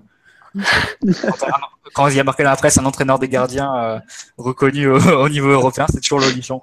Et c'est vraiment, il en profite pour lancer des crottes sur Trapp et, et encenser Areola. Donc, euh, On nous parle de Gaïa. Euh, Gaïa, le PSG l'a supervisé cette saison, ça fait partie des noms. Voilà. Malcolm, oubliez-le, on l'a pas supervisé, il est pas dans les noms pour l'instant. Enfin, si, il y a tout au Mercato Web qui a sorti cette connerie, donc oubliez-le pour l'instant. Voilà. Euh, Aujourd'hui, il faut vraiment attendre la nomination du directeur sportif. Les seuls dossiers qui sont avancés, c'est ceux où c'est Nasser ou la direction sportive précédente, donc euh, le, le Kluivert, tout ça, qui ont vraiment avancé les choses. Pour l'instant, il faut attendre. Je sais que ça fait chier, mais faut vrai. On est un peu dans une phase d'attente, quoi. Mais Ouais, très clairement, il y a, Mercato, etc. Il y a des rumeurs de tous les côtés. euh. Non, mais Voilà. les rumeurs, les rumeurs vous sont pas forcément infondées, c'est-à-dire que ça reste des joueurs qu'on piste et qu'on suit, mais c'est pas des joueurs sur lesquels on avance. En mode, on n'a pas encore discuté avec les clubs et les joueurs, à part sur deux trois dossiers un peu prioritaires, des gros dossiers comme Aubameyang et Alexis. Je pense qu'on aura la même conversation dans trois semaines, à peu près, plus ou moins. Donc, euh, C'est possible. Euh, bon, Ouais, on nous demande le bon, U17 là, on s'en fout là. Et on, nous- on nous parle du Krakito Lucadigne. Ah, quel joueur, il nous manque. On a hâte de le revoir en Ligue 1, le Krakito là. Le roi du débordement et du centre en corner. Euh, euh, donc, on va finir sur la partie mercato. Il y a plein de questions. Côté départ, bah, c'est pas compliqué. Ceux qui sont sur le départ, c'est Krikoviak. Ah, Et les clubs qui le veulent, ils ont pas un rond. À savoir euh, l'AS Roma qui doit vendre pour 30 patates, l'Inter pareil. Et euh, comment il s'appelle? Un autre club allemand dont le nom m'échappe, mais pareil, ils ont pas un rond. Tu as euh, Ressé, bah, vu son salaire et ce qu'il a coûté, il n'y a pas grand monde qu'en veut. Augustin, euh, le, le PSG a toujours plus ou moins compté sur le championnat du monde, des- le mondial U20 pour le vendre. Euh, les jeunes, immense bordel en ce moment autour du centre de formation. On ne sait pas qui va rester, qui va partir. Euh, bah si, on sait que Dembélé est parti déjà à... Alors, il est à Salzbourg ou il est à... Oui, oui, il est à Salzbourg. Euh, Il y a le cas Zagadou toujours. Lucas, bah Lucas, il faut encore qu'il y ait une offre qui tombe. Pour l'instant, il n'y a pas grand monde qui va. Qui Zagadou, on n'en sait pas plus. Zagadou, côté allemand, ils en ont reparlé ce week-end, mais c'est pas une très bonne source. Tous les médias euh, autour de, du, du Borussia, les médias un peu connus, Revier Sport, Ruhrnachrichten et euh, Kicker, ils en ont pas trop parlé, même pas du tout dernièrement. Je pense que le PSG va faire comme il connaît l'an dernier, de mémoire, je sais pas si c'est pas le même agent d'ailleurs, j'ai un doute. Euh, savoir qu'on va envoyer un gros chèque pour le garder parce qu'on peut pas perdre nos deux défenseurs centraux de la génération 99. Ce qui s'est passé l'an dernier, on était à deux doigts de perdre deux bons 98 et finalement bah, on a envoyé les ronds pour en garder un des deux, ça va connaît. Euh, on verra comment ça se passe. Euh, mais là, pareil, il y a le cas de Diaby à régler. Il y a, euh, je pense que le cas de Yacine Adli, on va y venir, va vite de revenir sur le devant de la scène parce qu'il est en train de faire une fin de saison où il marche un peu sur tout le monde. Voilà, il y a beaucoup, beaucoup d'incertitudes autour du centre de formation. Il y a le cas des éducateurs, même si euh, François Rodriguez, la piste du Havre s'est fortement rafraîchie dernièrement, parce qu'on lui a rappelé qu'il était sous contrat. Euh, globalement, c'est un peu compliqué. C'est un peu très, très, très compliqué euh, à ce niveau-là. C'est l'incertitude la plus totale. Aujourd'hui, les mecs, ils savent même pas à qui s'adresser trop au club, donc c'est un peu le bordel. Va falloir attendre. Heureusement que les contrats durent jusqu'au 30 juin parce que je ne dis pas le bordel actuellement. On a déjà bon, ce truc de sûr, c'est qu'on a perdu un joueur Dembélé. Pour le reste, faudra voir au cas par cas. Euh, série, euh, pour l'instant, c'est un peu mis de côté, faudra voir. Visiblement, le, Barça a bien avancé sur le sujet. Le joueur veut y aller, ça c'est clair, c'est son club de cœur, il en rêve et tout. Faudra voir plus tard quand il faudra négocier avec Nice aussi. Euh, on nous parle de Bernat, mais il est au Bayern. Bernat, c'est compliqué d'aller chercher un joueur du Bayern, même si c'est pas non plus un joueur qui s'est imposé au Bayern, donc je sais pas si c'est une très bonne idée. on verra plus tard. On va passer aux petits U17 qui ont mis la raclée du week-end à Sochaux en demi-finale du, du, championnat U17, 5-1. Euh, ouverture du score d'Adli, Postolacci met 2-0 d'un super extérieur pied droit. Gomez met un 3-1 fabuleux, une frappe de plus de 30 mètres sur un corner repoussé. Adli met le 4-1, il part du milieu du terrain, il accélère, il grille tout le monde, il va marquer. 5-1, Flamand, 1-2 avec Oead sur le côté droit, il s'avance, il trompe le gardien. Et on avait concédé un but euh, milieu de seconde de première mi-temps qu'on menait 2-0 relance interceptée, hop hop hop, on se fait contrer, le mec face à c'était qui dans les buts? C'était Matimbu, le petit Will, qui s'est fait aligner mais il pouvait rien faire. Globalement, on a fait un bon voire très bon match. Euh, on a été euh, franchement au-dessus de de ce show. Je craignais un peu parce que contre enfin cette saison comme je l'ai dit plusieurs fois, je trouvais la génération qui était un peu juste. Mais là, sur la fin de saison, euh, ils sont franchement montés en niveau. Il y a Bon, après, faut quand même le dire, quand tu deux joueurs aussi dominants que Gomez et Adli au milieu du terrain, ton équipe, elle change de dimension. Quoi. Le match que fait Adli ce week-end, encore, c'est dimanche après, mais il est, il est incroyable. Quoi. Il prend la balle, le 1-0, il met une espèce de reprise de volée sur un ballon dévié qui est pas simple, impeccable. Il met euh, le, le 2-0, il met un super ballon à Postolacci en profondeur. Le 3-0, il est pour rien, mais c'est Gomez qui met une frappe monumentale. Le 4 le 4-1, enfin le 3-1, pardon. Le 4-1, il prend la balle, il dribble euh, trois mecs, il va marquer en accélérant. Non, il est dans une forme. Euh, on sait que physiquement, il est au-dessus du lot, mais techniquement aussi. Et c'est vrai qu'il a une allure de Rabiot, mais c'est pas du tout un Rabiot dans le profil. Il est légèrement différent. Il est, euh, c'est un joueur c'est un peu plus un joueur offensif que Rabiot, je dirais. Et surtout, c'est un joueur qui n'hésite pas à percuter balle au pied. Il a un gabarit tout à fait particulier. Savoir est grand. Il faut savoir qu'il est vraiment grand. Et je pense qu'il fait pas loin d'un mètre 90 à 17 ans ou 16 ans même, puisque c'est un 2000. Je sais plus de quel mois il est. Euh, il, a, une grosse, grosse, grosse capacité d'accélérer balle au pied et il fait des différences comme ça. Rabiot était pas forcément. Déjà, Rabiot à cette époque-là était un joueur un peu box-to-box dans le profil. C'est vraiment deux joueurs différents, même s'ils se ressemblent physiquement. Et là, à ce niveau-là, il fait des différences. Ah non, il se balade. Il est aujourd'hui en quart de finale contre c'était Auxerre, on l'avait trouvé un peu décevant, mais je pense qu'il avait le contre-coup de l'Euro U17. Là, il avait une semaine de repos, il était en pleine forme, il, a fait très très très mal à Sochaux. Il, à la fin du match, il y a un Sochalin qui lui met une semelle dégueulasse sur la cheville, c'est clairement la frustration parce qu'il les a baladés tout le match. Et forcément, euh, quand tu globalement une équipe qui tourne assez bien, en ce moment l'équipe elle tourne, Gomez au milieu, Adli, derrière la défense centrale elle est bien solide entre Mbesso et euh, comment il s'appelle l'autre? Merde. Oh, le nom va pas me revenir. Bref, euh, bonne charnière centrale, les deux latéraux font à peu près leur taf. Euh, l'équipe elle est, elle est, bien, bien en place, elle, euh, ça tourne. On va jouer contre Monaco en finale, à voir. On en est à notre quatrième finale consécutif en U17 nationaux. Je sais pas si vous vous rendez compte ce que ça veut dire en termes de continuité, sachant qu'il y a eu euh, la première finale de mémoire, c'est avec euh, contre Bordeaux, c'est avec à, Bordeaux contre Lyon, c'est avec Laurent Bonadei. Après, on a eu deux finales avec François Rodriguez. Cette année, on... non, c'était pas François Rodriguez. Non, il y a eu une finale avec François Rodriguez, peut-être une avec Bechkoura. Enfin, on a, on a eu plein de coachs différents. Mais euh, globalement, ça montre un peu la qualité du travail de préformation et de recrutement qui est, fait en amont et il faut vraiment les féliciter tous. Et même les gamins, il faut les féliciter parce qu'honnêtement, en début de saison, moi, j'aurais jamais mis une pièce sur le fait qu'ils seront en finale. Donc, euh, bravo à eux. on me reparle d'Adli. Euh, ouais, il avait fait un bon euro, mais la France s'était fait sortir en quart de finale contre l'Espagne. J'avoue qu'on avait, on n'avait pas tenu la distance face aux Espagnols. Ils, avaient été vraiment, vraiment au-dessus du lot. Celui qui avait crevé l'écran côté français, c'est Amine Gouiri, l'avancante de l'OL, qui avait été très bon, qui avait claqué 8 buts en 4 matchs et demi. Donc c'est vraiment fort. Et euh, Benito, qui connaît Adli, effectivement, parce qu'il a vu quelques matchs avec moi, nous dit reste inconstant, première touche parfois moyenne, mais grosse vision du jeu, qu'on n'a pas trop vu. C'est vrai que c'est un joueur qui a une très bonne vision du jeu et qui l'utilise pas encore assez. Euh, mais bon, il est, bah, tout jeune, on il. Auxerre, non? Oui, un peu contre Auxerre, bon décalage et tout, mais honnêtement, euh, Auxerre, tu voyais qu'il y avait elle est belle, il hein. ah ouais, elle est belle, mais il est capable de, il a vraiment un gros potentiel. Après, comme je l'ai toujours dit, il faudra voir ce qu'il est capable de se faire mal, parce qu'aujourd'hui, dans une catégorie, il est ultra dominant être ultra dominant et de toute façon, le, le, niveau, c'est la rigueur et le travail. Donc euh, après, tu sais pas à quel point le joueur peut, psychologiquement se mettre dans la condition de d'avoir l'exigence nécessaire pour euh, être au travail euh, tous les jours et effectivement s'infliger une, une progression importante. Bah, ça va être ça. Mais, le, mais le, brut est, en tout cas moi je l'ai pas vu beaucoup, mais le brut a l'air vraiment très très bon. Ah, le brut est excellent. Après, voilà, c'est toujours pareil. Est-ce qu'il saura résister euh, S'il saura s'adapter Est-ce qu'il saura travailler Est-ce qu'il saura être patient Il y a beaucoup de choses encore à travailler, mais globalement, euh, non, il fait là sur le match de, samedi pour une demi-finale de championnat national contre une bonne équipe comme Sochaux, euh, il a été impressionnant. Franchement, impressionnant. J'en ai vu quelques-uns des matchs et je lui tire mon chapeau parce que c'était pas facile en face. Il y avait une belle équipe et il a été très, très, très, très, très dominant.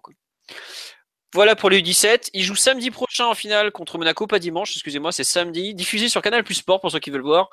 La Fédé va euh, probablement mettre un lien streaming aussi, mais bon, vous pourrez regarder tout ça en direct. Je vous dis honnêtement, je pense qu'on n'est pas euh, favori, mais on verra ce que ça donne. Est-ce qu'il faut pas les surclasser? Mais Gomez et Adli, ils ont passé pratiquement toute la, saison U19 et ils étaient surclassés déjà. Je serais pas surpris que Adli débute euh, en CFA l'an prochain assez vite. Parce que globalement aujourd'hui où il va avoir du mal, c'est quand il sera moins moins dominant physiquement et en U19 il l'est déjà. Donc euh, c'est pas c'est pas forcément déconnant de le voir direct à l'étage du dessus. Aujourd'hui, euh, on va commencer la saison en CFA avec pas mal de joueurs nés en 99 titulaires. Je pense à Bernet, Soumaré, c'est titulaire. Peut-être un des deux, enfin peut-être Zagadou s'il est encore là. Euh, qui sait qui sera titulaire aussi chez les 99 Toufiki, mais je suis pas sûr, je sais pas si c'est pas un 98 Toufiki. Bref, il y aura de quoi faire globalement. Et euh, est-ce qu'il sera là dès alors qu'il est né en 2000 Faudra voir. À suivre. Ensuite, sur le hand, euh, on avait un. Ah, non, juste, on me demande le profil de Claudio Gomez. Gomez, alors c'est pas compliqué. Vous imaginez le physique de Makelele. C'est un 6 pas très grand, qui a une capacité à récupérer des ballons qui est tout à fait incroyable. Euh, très dirigeant avec la voix, vraiment. Euh, J'aime pas utiliser ce genre de, de, de, comparaison, mais il a vraiment du maquillé dans son jeu. Un petit gabarit très fort pour récupérer, très habile pour se placer, qui dirige vraiment bien le jeu, qui sent le jeu, qui sait où se placer. Dans ce, pour moi, sa grosse marge de progression, c'est sur la distribution du jeu, la façon d'amener du jeu vers l'avant. Là, il commence à envoyer des passes vers l'avant qui, pour casser des lignes, mais il a encore un peu de mal. Mais euh, c'est vraiment un joueur à développer à voir, faudra voir aussi comment il évolue physiquement parce que c'est vrai qu'il est pas très grand, euh, Claudio. Claudio, si tu veux, c'est un peu le, petit mec qui va flotter dans son maillot au milieu du terrain, quoi. Mais euh, c'est vraiment un bon joueur en tout cas. Et quand tu es titulaire en équipe de France U17, tu as quand même un certain potentiel, hein, faut pas le nier. Quoi. Voilà. à voir ce qu'il va devenir. je pense qu'il mettra plus de temps à éclore qu'Adli, qui est déjà développé et qui, qui est costaud quand même, faut le dire. Mais c'est un joueur à suivre vraiment. J'ai hâte de voir ce qu'il va devenir vraiment et en plus euh, adorable, vraiment un, super gamin. Donc euh, je fais plein de bonnes choses à lui. Euh, sur le hand, comme je disais, on a dernier match, non pas le dernier match de championnat ce week-end, je sais plus. Bref, on jouait à Aix, on a gagné 30 à 28. on joue la semaine prochaine le Final Four à Cologne, donc les, les, demi-finales et la finale de la Ligue des Champions. Je sais plus qui en joue en demi, Max et de moi. C'est Veszprem qu'on joue en demi de mémoire. Bon, Max, euh, c'est euh, oui, oui, oui, oui. c'est ça. Il, y a, oui, il y aura le Barça de l'autre côté. Ouais, c'est ça. ça Zeged Ouais, c'est... Non, c'est pas Zeged, c'est l'autre, je crois. Oh, je sais plus, bref, on s'en fout. Donc en gros. L'autre club hongrois, de toute façon. Ouais, c'est ça, ouais, c'est les autres. Excuse-nous de t'avoir réveillé, Max. Hein. Donc, demi-finale de Ligue des Champions qu'on a très bien préparé. On a fait un peu tourner et tout. Euh, tranquille. On est déjà champion, donc on peut se le permettre. Et voilà. Du côté des autres, la réserve, le championnat est fini. U19, le championnat est fini. Et les féminines, de mémoire, elles n'ont pas joué ce week-end, mais par contre, elles jouent la finale Ligue des Champions jeudi soir à Cardiff contre l'Olympique lyonnais. Bon, bah, on va pas se mentir, l'OL est, favori, puisque c'est quand même globalement le meilleur club de football féminin en Europe depuis des années, ce qui fait la fierté des supporters locaux. Et voilà, à suivre sur plein de chaînes, France 2 diffuse, Bein doit avoir les droits ou Eurosport, je sais plus, mais bref, si vous voulez regarder, il y aura de quoi faire. Sur ce, on a fini le tour de l'actualité du PSG pour cette semaine. On fera des podcasts euh, durant l'été. On fera euh, un podcast de bilan, on a prévu, euh, bilan au sens large, la saison probablement du jeu. On va forcément parler mercato. Quand il y aura des grosses news mercato, on fera des podcasts. Il suffit de suivre le site, on les annonce en général, les podcasts, ou le compte Twitter. Enfin, en tout cas, on vous tiendra au courant. Et voilà. Est-ce que le prochain podcast sera lundi prochain? Je ne sais pas, faudra voir euh, ce qu'il en est, comment ça va se dérouler tout ça. En attendant, on vous remercie tous pour votre fidélité. Ah, c'est le PSG, Philo. Il y, aura forcément des rebondissements d'ici là. Oui, et puis en plus, il faudra qu'on débriefe la finale U17. Donc, euh, non, mais bon, on verra. Ouais, non, mais entre le hand, de Fred Hermel. Euh, voilà, exactement. Entre tout le hand et tout ça, il y aura de quoi faire. Vous avez été ouais, jusqu'à près de 500 euh, en direct à nous écouter, raconter des conneries, surtout Alexis là. et donc, euh, merci beaucoup, merci pour tous vos commentaires, et on vous souhaite une très bonne soirée. Voilà, au revoir tout le monde. Très bonne soirée.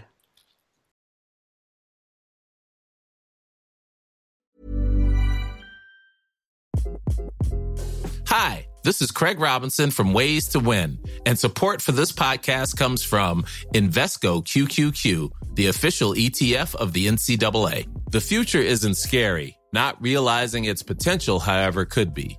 Just like on the recruiting trail, I've seen potential come in many forms as a coach. Learn more at Invesco.com slash QQQ. Let's rethink possibility. Investco Distributors, Inc.